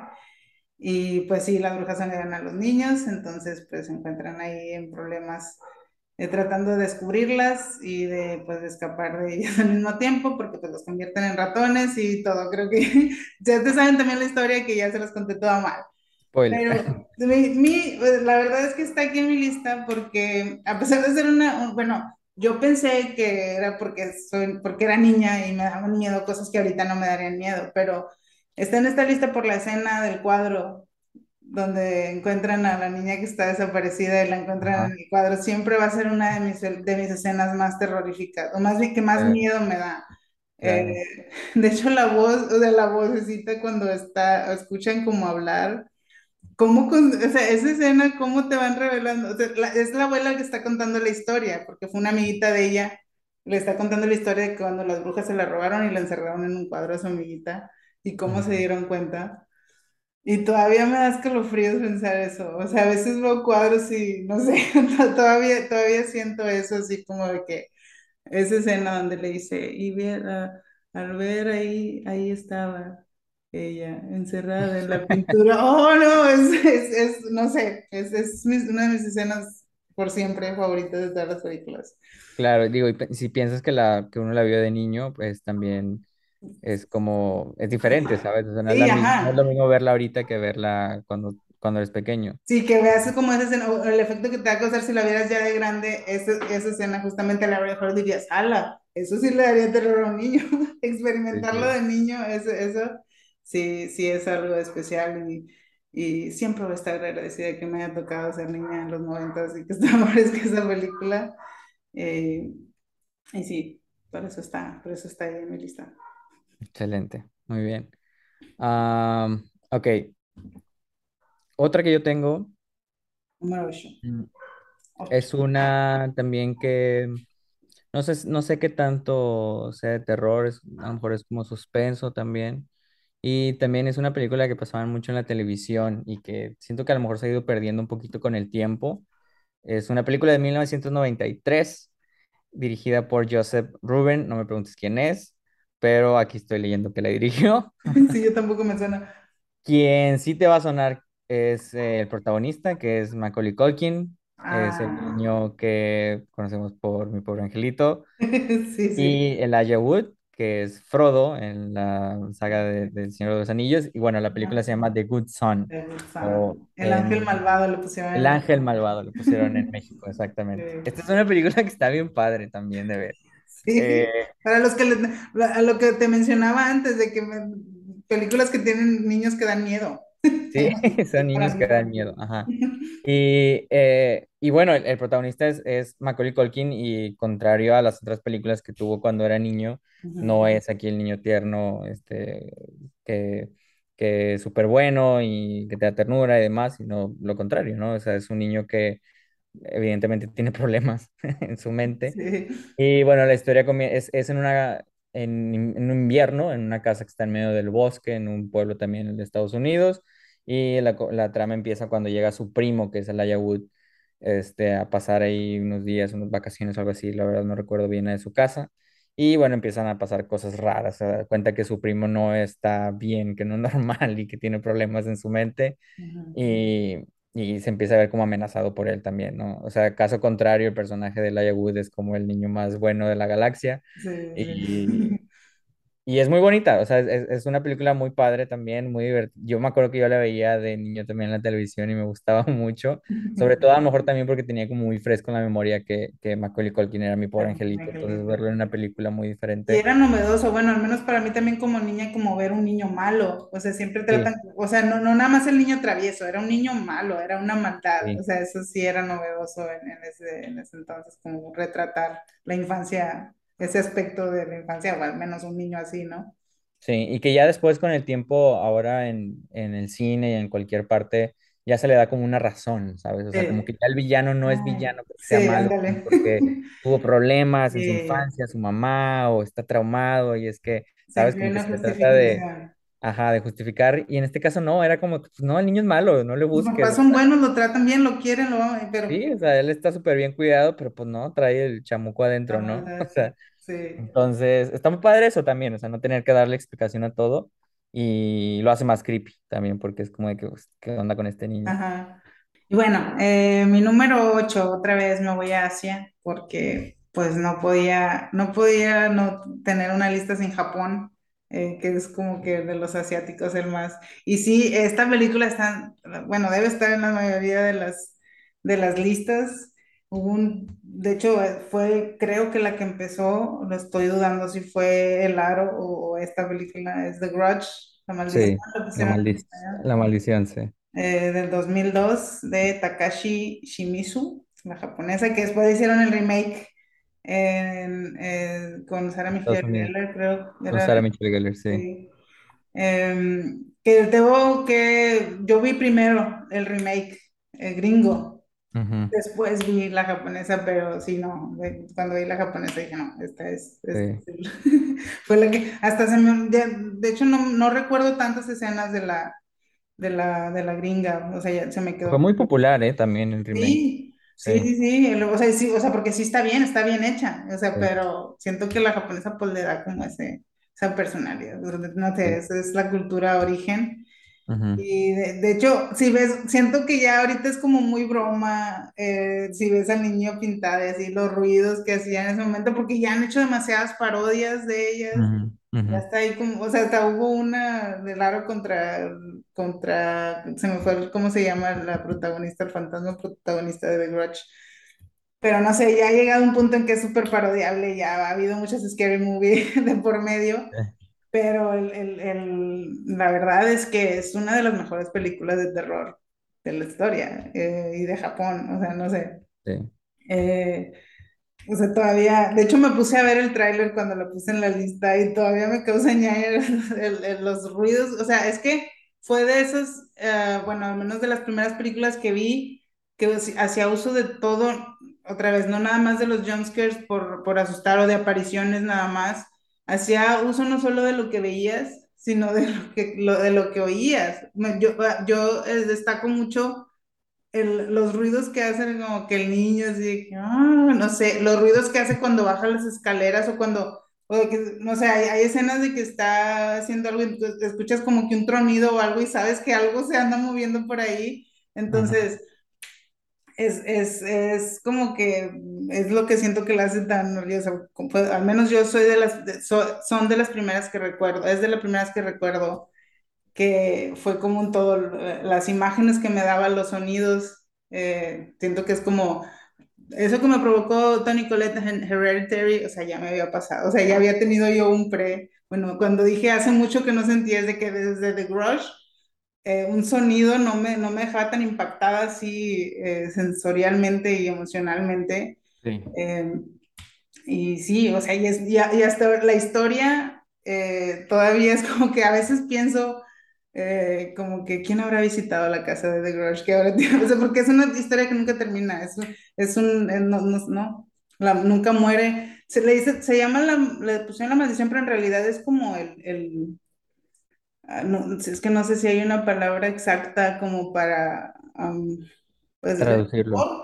De- ¿Oh? cuando alguien sostiene como un rencor, grudge, porque de, de hecho eso se trata, o sea, eso es lo que habita la casa, como que el, el rencor, el odio o todo lo que pasó por la, la, la mujer que habitó ahí, su hijo, o sea, como que todo eso es lo que habita esa casa, ese odio, ese rencor nunca se muere. Sea, es como que se va pasando de una persona, que cada persona que entra a esa casa tiene contacto, eh, Sí. aunque es muy poderoso, ¿no? Y no sé, eso se me hace como súper genial y original. Y, y ya. A, a pesar, no es nada original que esté esta película en esa lista, pero pues es que es Pero es merecida. muy buena, sí, es muy buena. Sí, Sí, ya. muy bien. Ah, ¿qué sería? Mi número 8, ¿verdad? Nueve, ya es la novena tuya. No, 8, ¿no? Ocho, no, porque vamos uno y uno y no podemos hacer un recuento. Es que las voy anotando, ¿no crees que... Y yo también, por eso pensé que iba a 8. Mira, yo puse Fresh, Tremors, Hereditary, The Cabin in the Woods, Take Shelter. Take Shelter, ajá. ah, perdón, Take Shelter, 1408 y The Mist. ¿Cuál me Y The falta? Good Son. Ah, The Good Ah, sí, el, Vale, pues. el ángel, el ángel malvado fue tu número ocho. Sigue tu número Sí. Bueno, mi número 9. nueve. Sí. me quedan dos. Bueno. Eh, mi número 9 es una película también ma- más, reciente, del 2014. Ujú. Y se llama, en inglés le pusieron It Follows. Ah, sí. Eh, no, creo que en español se llama, o en México se llama Detrás, Detrás de ti, o algo así. Sí, es, como esa es de Netflix, como que nunca, cuando, este, nunca traté de averiguar en español porque pues ahí está en inglés siempre si yo lo tengo en inglés, pero no Sí, recuerdo que haya tenido nombre en español, pero creo, si no recuerdo mal, se llama, o se llamaba eh, Detrás de ti, pero el nombre original es It Follows. sí. Y es genial también. Y Follow Sí, también porque no se trata nada más de jumpscares. Sí, eh, es una cosa que se va poco a poco ahí generando el suspenso y la tensión eh, en la trama. La protagonista es, es, de nuevo, una chava, una adolescente, ujú. eh, interpretada por una mujer mayor que no es adolescente, pero bueno. Sí, eh, que contrae un... Es una analogía de las, de las enfermedades de transmisión sexual, eso es lo que es. sí. Entonces, una, una noche que, que tiene relaciones sexuales con un tipo, después de tenerlas, eh, este tipo le, le confiesa que le acaba de pasar algo eh, al tener relaciones sexuales. Le acaba de pasar una especie de, de- de maldición, una cosa así, Ajá. en la que va a haber algo, un ente que se va a acercar a ella todo el tiempo a querer matarla. Sí. Y, y bueno, este ente va a estar representado por personas, aparentemente al azar, ¿no? En algún momento puede ser una anciana, en algún momento puede ser un, un adulto, un niño, lo que sea. Y siempre se va a ver, e- este ente siempre se acerca a ti caminando, nunca, nunca es como una persecución, ni con gritos, ni Sí, nada muy agresivo, ni nada. O sea, simplemente es una persona que se va a estar acercando a ti caminando desde lejos. Y tú te puedes ir corriendo y esa persona va a seguir caminando. Sí. Este, entonces está muy padre eso también, ¿sabes? O sea, y, y bueno, lo que le dice es, él es que se puede liberar de esto si ella tiene relaciones sexuales con alguien más y se lo va a pasar. Entonces es muy evidente que es una analogía de las enfermedades de transmisión sexual. Sí. Y, y es muy padre por, por, por esto, ¿no? O sea, precisamente la, el ente sale representado por distintos actores, distintas este, formas en la película. Y, y este como acercamiento tan despacito, tan de a poco, tan dosificado, es como lo que dices, lo que te hace sentir un poquito incómodo también, ¿no? Porque sabes que por más lento que vaya, siempre se está acercando a ti. O sea, el Sí. personaje o tú, pues tienes que dormir, tienes que comer, tienes, tú te cansas, ¿no? Y esa cosa no se va a cansar nunca. Entonces, por más que te vayas al otro lado del mundo, poco a poco se va a acercar y algún día te va a alcanzar. Entonces, está muy padre eso. Y está muy padre cómo se presenta, o sea, como la, la... Tiene momentos que se dan como mucho miedo también Sí. y la cinematografía y el ritmo de la película tenían que ser muy buenos como para contar esta historia y lo son. Sí, porque hasta siento que la razón o lo que sea de, de esta maldición, al menos en mi caso, pues, como que me pasó a segundo término, ni siquiera, o sea, sí está padre la analogía de las, de las eh, ETS, pero es, es como, otra vez volvemos a lo de que la ambientación, hay, o sea, tú pues, estás viendo como una escena y estás cuidando como el fondo de que ahí viene, ahí viene uno caminando, es Sí, ese, es ajá, ese. Entonces, y, y hay muy, o sea, hay escenas muy, muy bien construidas, o sea, de que no, no te esperas que cuando ya, es- ya es el ente, no sé, es- te, te, te, te, te tiene ujú, todo el tiempo como te- tenso y pensando que estás viéndolo en todas partes, pero ujú, en algunas, eh, cuando menos lo piensas, ya salió, no sé, me acuerdo mucho de la escena de uno que es como que gigante y entra por la puerta, es como que esa, esa escena me, sí. me, No me quería, yo, yo, yo pensaba en esa, no quería dar spoilers, pero sí, bueno, no saben en qué momento sale no como sabe, quiera, no, pero, no, sí, ajá.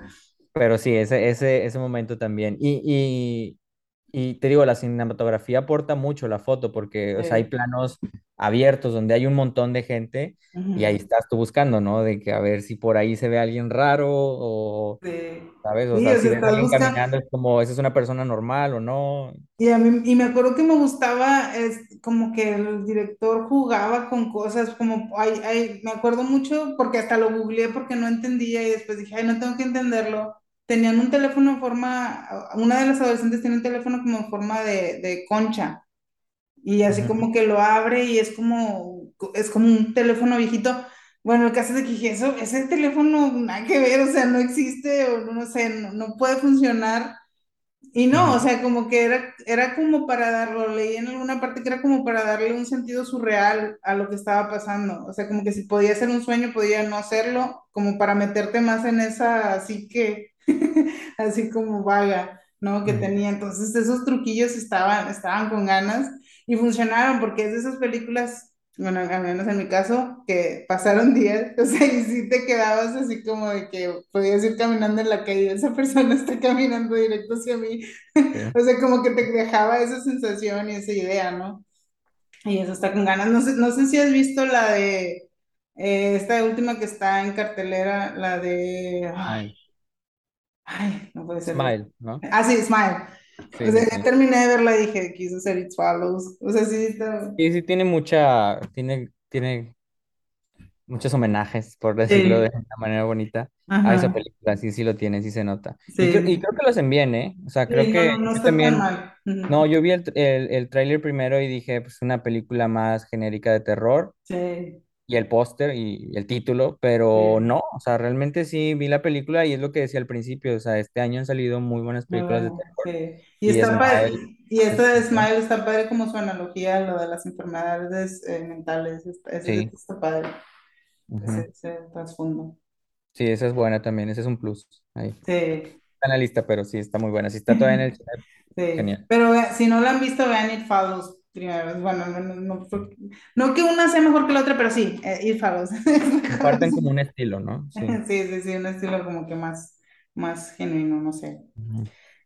Y bueno, mi número 9 no es nada original tampoco, eh, no es nada original tampoco, pero es de mis últimas películas ahorita. De mi, y ese sí es como que de mi puro estilo, Casa Embrujada, Fantasma, eh, de época, ¿no? Ujú. Es del 2012, la dirigió James Watkins y se, es La Dama de Negro. Fue la primera película famosísima de Harry Potter, más bien, bueno, de Daniel Radcliffe fuera de Harry Potter.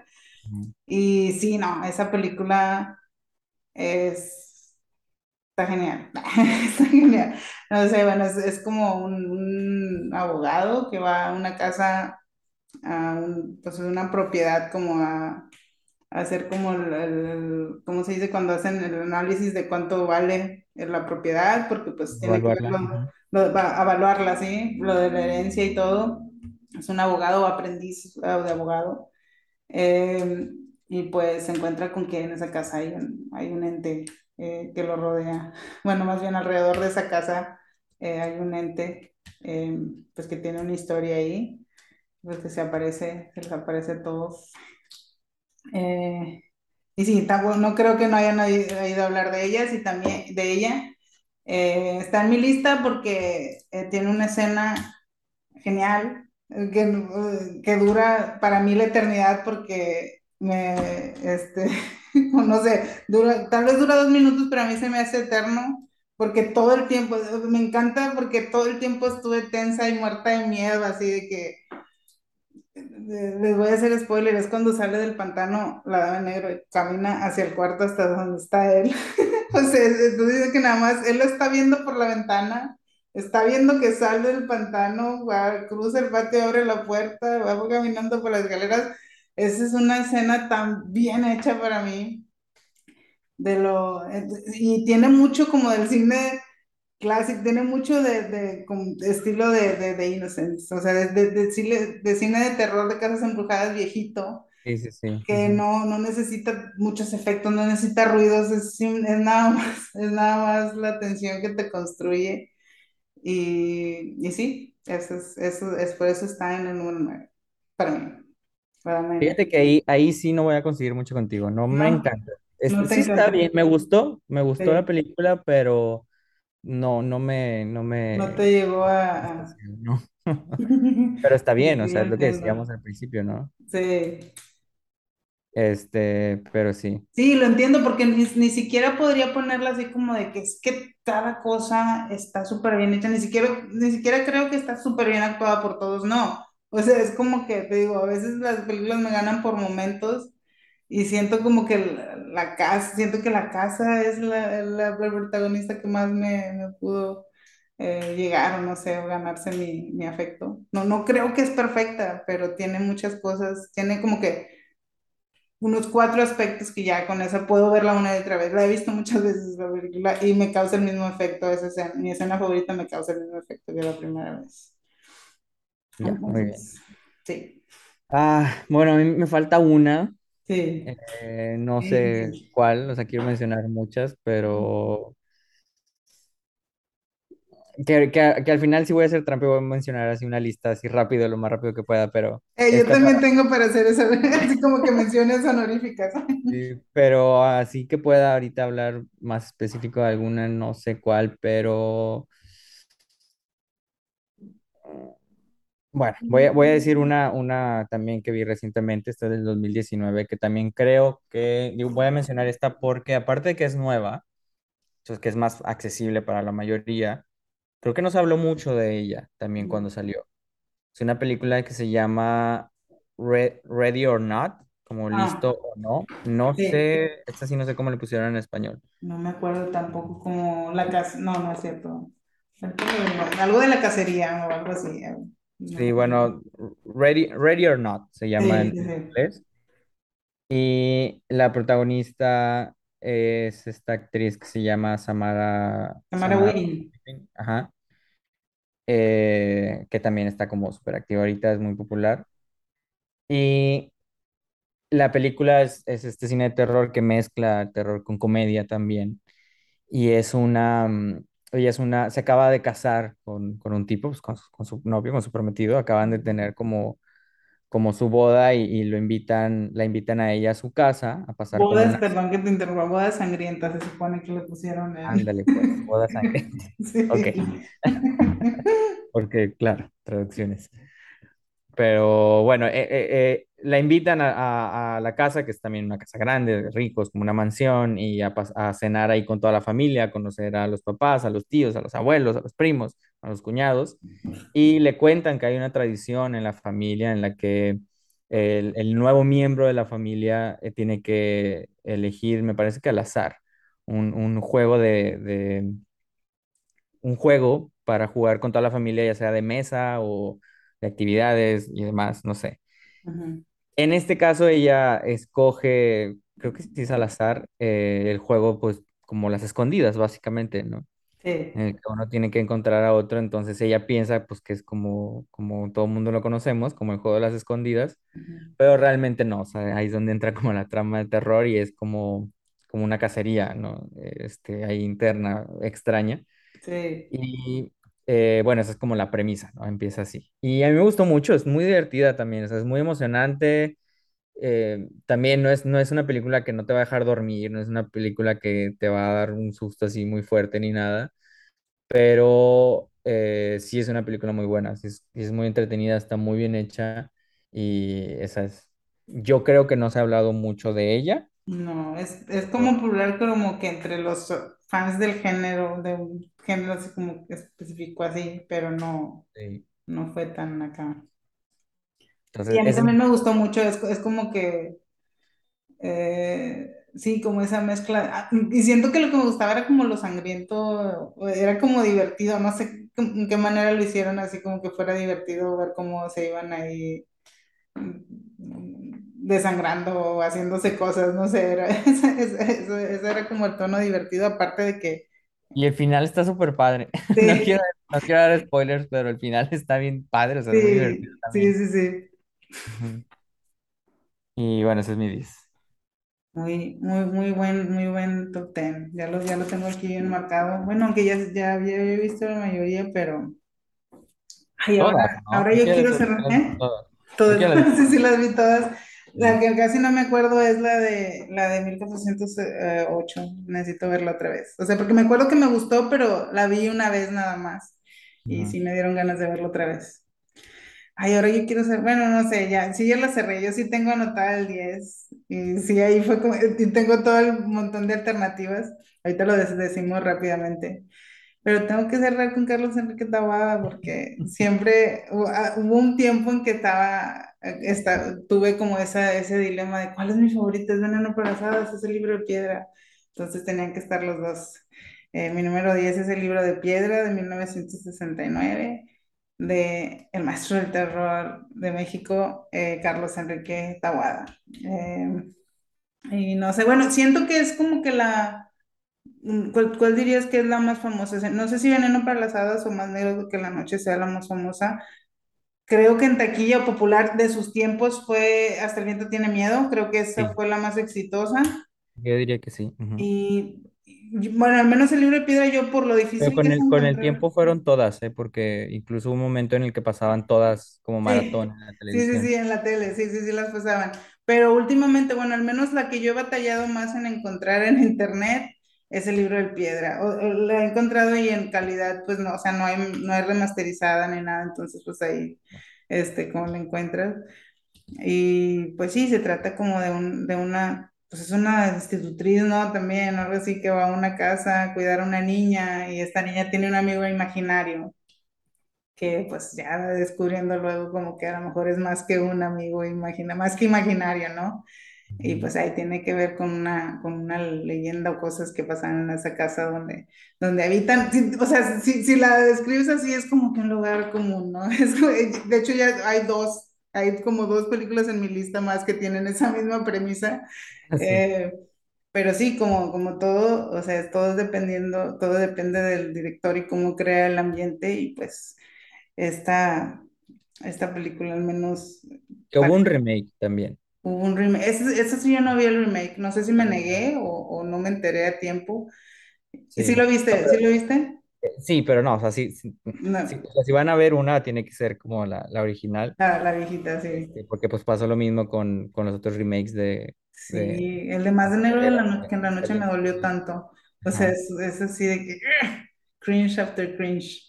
Este, porque sí, o sea, es- no es, no es nada más la historia. Es, es como decía, aquí cuentas la historia y se oye muy básica, ¿no? Entonces, cualquiera puede hacer esa historia, pero es el talento del director que lo tome y que le tenga una, un respeto a lo que está haciendo o no solo al, no, no solo al material de origen, sino a lo que, lo que quiere crear, ¿no? Quiero crear este, este ambiente en la casa, esta historia, quiero que sienta esto el espectador, no nada más copia y pega, ¿no? Y se nota cuando lo hacen así, nada más por... Y, y lamentablemente en estos remakes que han hecho de Tawada, es nada más con una martillareda y para que venda boletos y ya, ¿no? Eh, pues no, esperemos que ya, que ya no las toquen o que las toque alguien con respeto, ¿no? O claro, alguien que, claro, alguien claro. que re- realmente respete el género y que se le note como que una admiración genuina por, por el director, ¿no? Sí, totalmente. Y, y ya, sí, logramos, nos llevamos, nos tomamos nuestro tiempo, pero hicimos nuestro top ten. El top 10 ahí Y, ya son 20 eh, ¿eh? ahí Son ya son 20 películas, Ahí ajá. tienen 20 películas y claro que nos vamos a, te vamos, nos vamos a permitir rápidamente cuáles son tus menciones honoríficas, una tras otra, para que voy, a te ir- me voy a y me voy a tratar de ir así súper rápido, pero bueno, por Sí, ejemplo, una es, sí, es de 1960, es Psycho, esa todo el mundo la conoce, por eso no la quise meter aquí, de Alfred Hitchcock. Quien tiene no la haya conocido tiene que verla, obviamente. sí, Psycho o, o- o, este, Psicosis, eh, de Babadook, De Babadook, ey, película que es genial también del es 2014. eh, no voy a andar mucho en esta, pero es también una cosa así paranormal de Babadook, es muy, muy buena. Ujú. Eh, de lo que hablábamos, como tú que hablabas de La Mosca, hay otra película que se llama The Thing o La Cosa La de cosa, sí, 1982, que lleva así al punto más alto los efectos prácticos y de maquillaje. O sí, sea, si quieren sí, ver una película con un excelente maquillaje y excelentes efectos prácticos sin efectos por computadora, vean La la Cosa. cosa, sí, sí, sí, Buenísima, buenísima.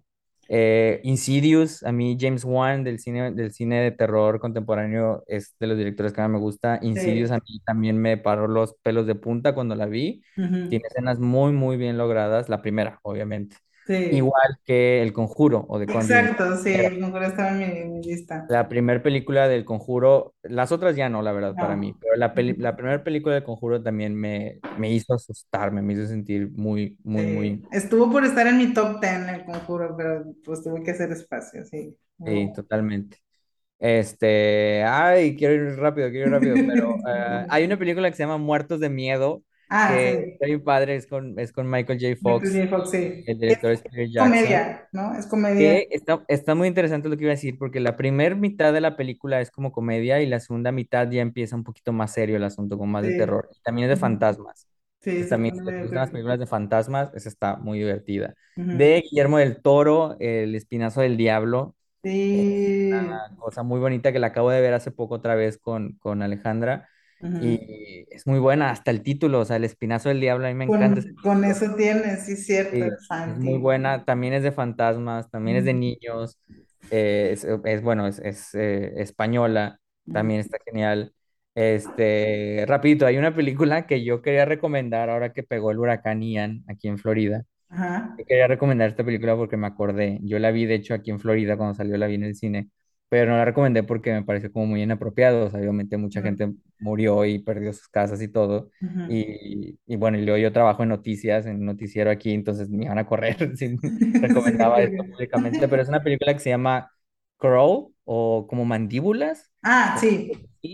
Nunca la vi, pero sí, sí escuché muy cosas, cosas muy Está buenas. muy ¿Cuál la buena, o sea, suena como un churro, pero, pero no, o sea, está muy buena. Es, Sí, es precisamente después de un huracán en Florida, sí. donde los eh, cocodrilos se salen de los lagos y, y andan en las calles y se meten a la casa de los protagonistas. Esto Ujú. suena como súper fumado, pero sí pasa, te lo juro. O sea, aquí hay un montón de cocodrilos por todos lados. O sea, digo, yo que trabajo, yo que trabajo en, en, en noticias, en noticiero, te sorprendería qué tan seguido eh, muere gente por esto. Por los, por los cocodrilos, o Te lo juro, sí, o sea, es que ah, real. se lo comió un cocodrilo o ah, que lo atacó un cocodrilo, te lo juro que pasa muy seguido. O sea, al menos una vez al mes. Miedo reactivado, porque siento que ya lo había bloqueado y dije, ay, eso no pasa casi, o sea, de seguro le tiene, Sí, pero no. no, no, es muy común.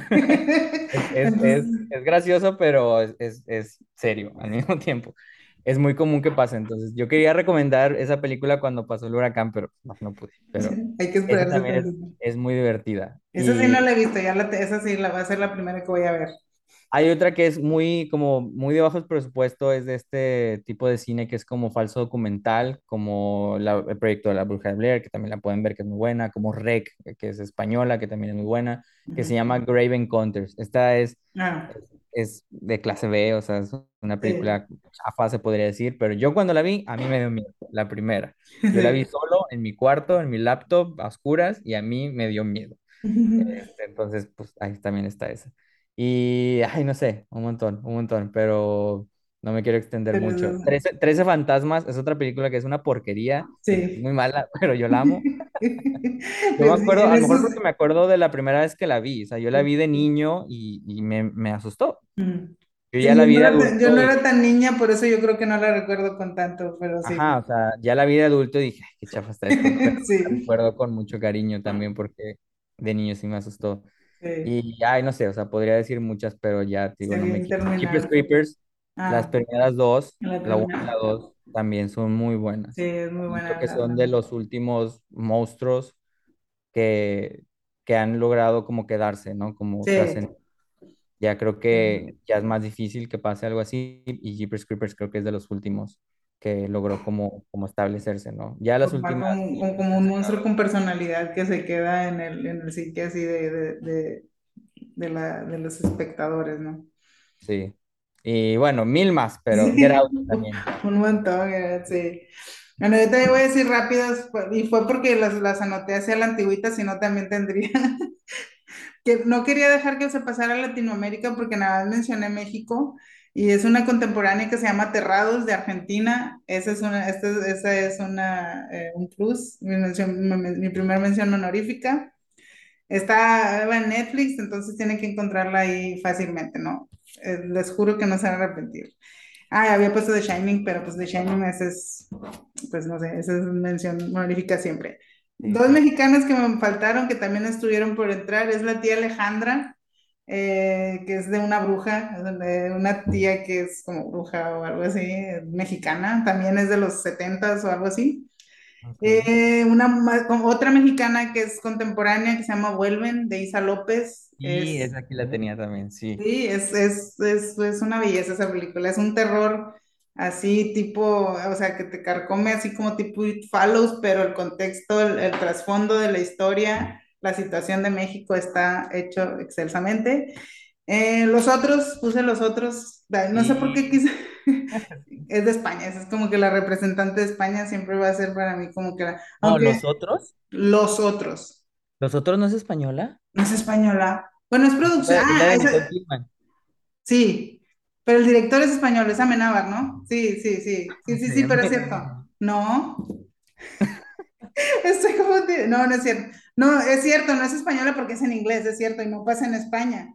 No, Pero es, es la de Nicole Kidman, ¿no? La sí, que es la de. Nicole Kidman, pero ahora estoy, estoy, no. Ah, es Alejandra Amenábar, sí, discúlpame. Yo la tenía como que España porque el director es español, pero no, o sea, Ah, la, la película no es española. pero sí, Bueno, pero es muy buena esa también, es ¿no? muy buena, sí. de, de- en estas, en las mansiones, Sí, eh, es, es como que el prototipo de lo que, lo- de lo mío, ¿no? Y bueno, volviendo también a, a, eh, Asia otra vez, The Wailing del, de Corea del Sur, también es recen- reciente, todavía creo que la pueden encontrar en, en, en Netflix. Es, lo que siento que la hace especial es cómo trata las apariciones, o sea, se trata más como demonios, eh, como que los fantasmas pueden ser eh, físicos, o sea, como que los espíritus del bosque o los espíritus de la naturaleza, eso se me voló la cabeza. O sea, es como que no, nada más los humanos tienen alma, los árboles, los animales tienen alma, entonces hay, hay entes, hay fantasmas enojados en el de, de, de la naturaleza, no nada más son humanos, ¿no? Entonces, eso está, está con ganas. Y mi última es también es una como ahorita que mencionaste la de Grave Encounters, es una así como que muy bajo presupuesto, es un falso documental que se llama Lake Mungo. Esta película, bueno, si cuento mucho de ella, eh, se, se spoilea. Al, al, al final es lo que me dejó, es, me llevó como que, "Eh, está bien, toda la película se supone que es un falso documental sobre una aparición que al final bueno, no, no, no, no. Lake Mango, busquen Lake Mango porque si les digo cosas les va, no, van a perder ese efecto. Yo la vi sin saber nada y eso me ayudó, es lo que siempre ayuda. Entonces nada más busquen Lago Mungo, así se llama el lago, ¿no? Lake Mango, creo que es australiana. Y ya, vo- voy a parar con las menciones honoríficas Eh. Barbarian es una película que acaba de salir también hace poco. Sí, no la he visto. buena, también es muy buena. buena. Sí, sí, sí. Es, eh, también pa- parece que estás, parece que sabes qué película estás viendo y luego final- no, no, no, no, no es muy seguro. Ah, Ajá. eso me encanta, sí. Ajá, Barbarian es muy buena y dura el tiempo que tiene que durar porque es como cortita, pero si se extiende la riega. Barbarian. Ajá. Y ay, ahorita también, ahorita que estabas diciendo, estaba pensando en un montón, pero bueno. sí, es que eso parece, sí. 1922 es otra película de, basada en un cuento Basada corto en un libro de Stephen King, sí, es de sí. Netflix, ahí está también. Y, híjole, no sé, muchas. Voy a, voy a vamos a tratar de ponerles esta lista en la publicación donde vean este, este Sí, al episodio. título ponle, ponle, no sé cuántas dijimos, pero 50 películas que tienes que ver. Sí, porque ya, ya son más, ya nos pasamos de, de- de la lista. Y voy a Sí, tratar de averiguar dónde se pueden, si se pueden encontrar unas, en, en qué plataformas legales se pueden eh, encontrar para, sí. porque sí, Ah, queremos. X, X también que salió esta, este año. Ah, eh, sí, sal- ya salió una secuela hace poquito que se llama Pearl. Pearl, Yo sí, ya vi ambas. A mí me gustó más X que Pearl, sí. pero Pearl es muy buena también. Yo Y no he visto Pearl. Y va a salir otra, ah, sí, es, pero va a ser. La que va a salir es que continuación de, de, Pearl es, va a ser como en los, en, va a ser des- el orden cronológico es Pearl, X y y luego luego, Maxine. ah, ok, es, es, es Ah, secuela de X más. Sí, Sí, sí, no, sí, sí, pero sí, sí. en el orden en el que salió fue X y luego salió Pearl y ahora va a salir Maxine. A mí me gustó mucho X, Mucho. Eh, Pearl está bien, Bueno, sí. A mí me falta ver Pearl, pero sí, X, X me gustó mucho también. Ujú, Y bueno, ahí van con mucha tarea para los que no la han visto. Y los que sí han visto, pues no sé, comenten si están de acuerdo o no están de acuerdo, o si tienen, o si tienen como que no, yo soy del género este, que no mencionaron ninguna de ese género, bueno, su género, porque todos, todos estamos en el género de terror o horror.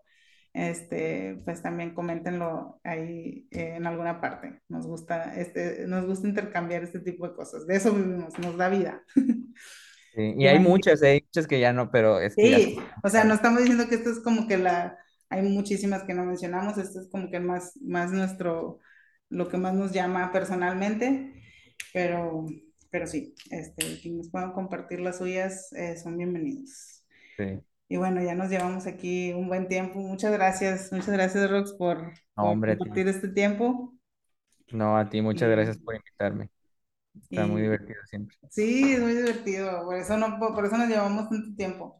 Pero este, voy a avisarte de una vez que pues te espero aquí para la lista de las mejores, las de tu top, que vayas preparando tu top navideño porque, Navidad, mi top sí, 40. tu top eres de la- sí, eso va a estar más difícil. Bueno, Ah. Krampus, Krampus, esa es otra, hablando de Ah, Navidad. esa puedes, sí, Yo tengo que decir, no la he visto, no la he visto y la quiero ver desde hace mucho y esa la, la espero ver o, en, o ahorita para Halloween o para Navidad. Sí. Y está, es, es como, es como The Nightmare Before Christmas, o sea, Sí, cumple los dos, caben los dos y eso, eso es genial para que no haya sí. pelea. Ajá. Pero sí, ya vamos a estar aquí ya preparados para el próximo, la próxima festividad. Ya, perdón, perdón, Shyamalan, sexto sentido y señales también. Es cierto, no puede ser que no hayamos, que no hayamos eh, mencionado Shyamalan, sí, sí, sí. no es ese terror así de jumpscare, definitivamente Sí, no, no. pero asusta mucho más que muchas otras películas de terror, sexto sentido Sí, y sexto sen- de hecho sí, no sé por qué ni siquiera de- debería estar, porque sí es de mis favoritas, yo la puedo me las, hubo un tiempo que me sabía de memoria las escenas y los diálogos de esa película. Sí. Y sí, qué bueno que le hiciste, hiciste la mención al último porque no podía estar esta lista sin, sin él. Ujú. Y bueno, pues, mu- muchas gracias a los que llegaron hasta aquí y tomaron en cuenta todas nuestras re- recomendaciones. Y, y gracias otra vez, Rox. no, hombre, un placer, nos vemos pronto. Nos vemos pronto y, y bueno, ya es todo. Dale. Y sí, tenemos tarea, bueno, yo tengo tarea de ver algunas. Feliz noche de brujas, como decían. Ándale, creo que eso era, eso era lo que me faltaba, que espera, Ujú. deseando que pases un, un, un feliz Halloween divertido, que es lo Voy a ir, si Dios quiere, voy a ir a las Horror Nights en Universal. Ah, sí. entonces, Ah, no manches, qué envidia. Pero sí, disfrútalo por todos. sí, muchas gracias. Feliz Halloween a todos. Gracias por escuchar. Chao. Gracias. Rox. Bye. Bye. We lay, my love and I,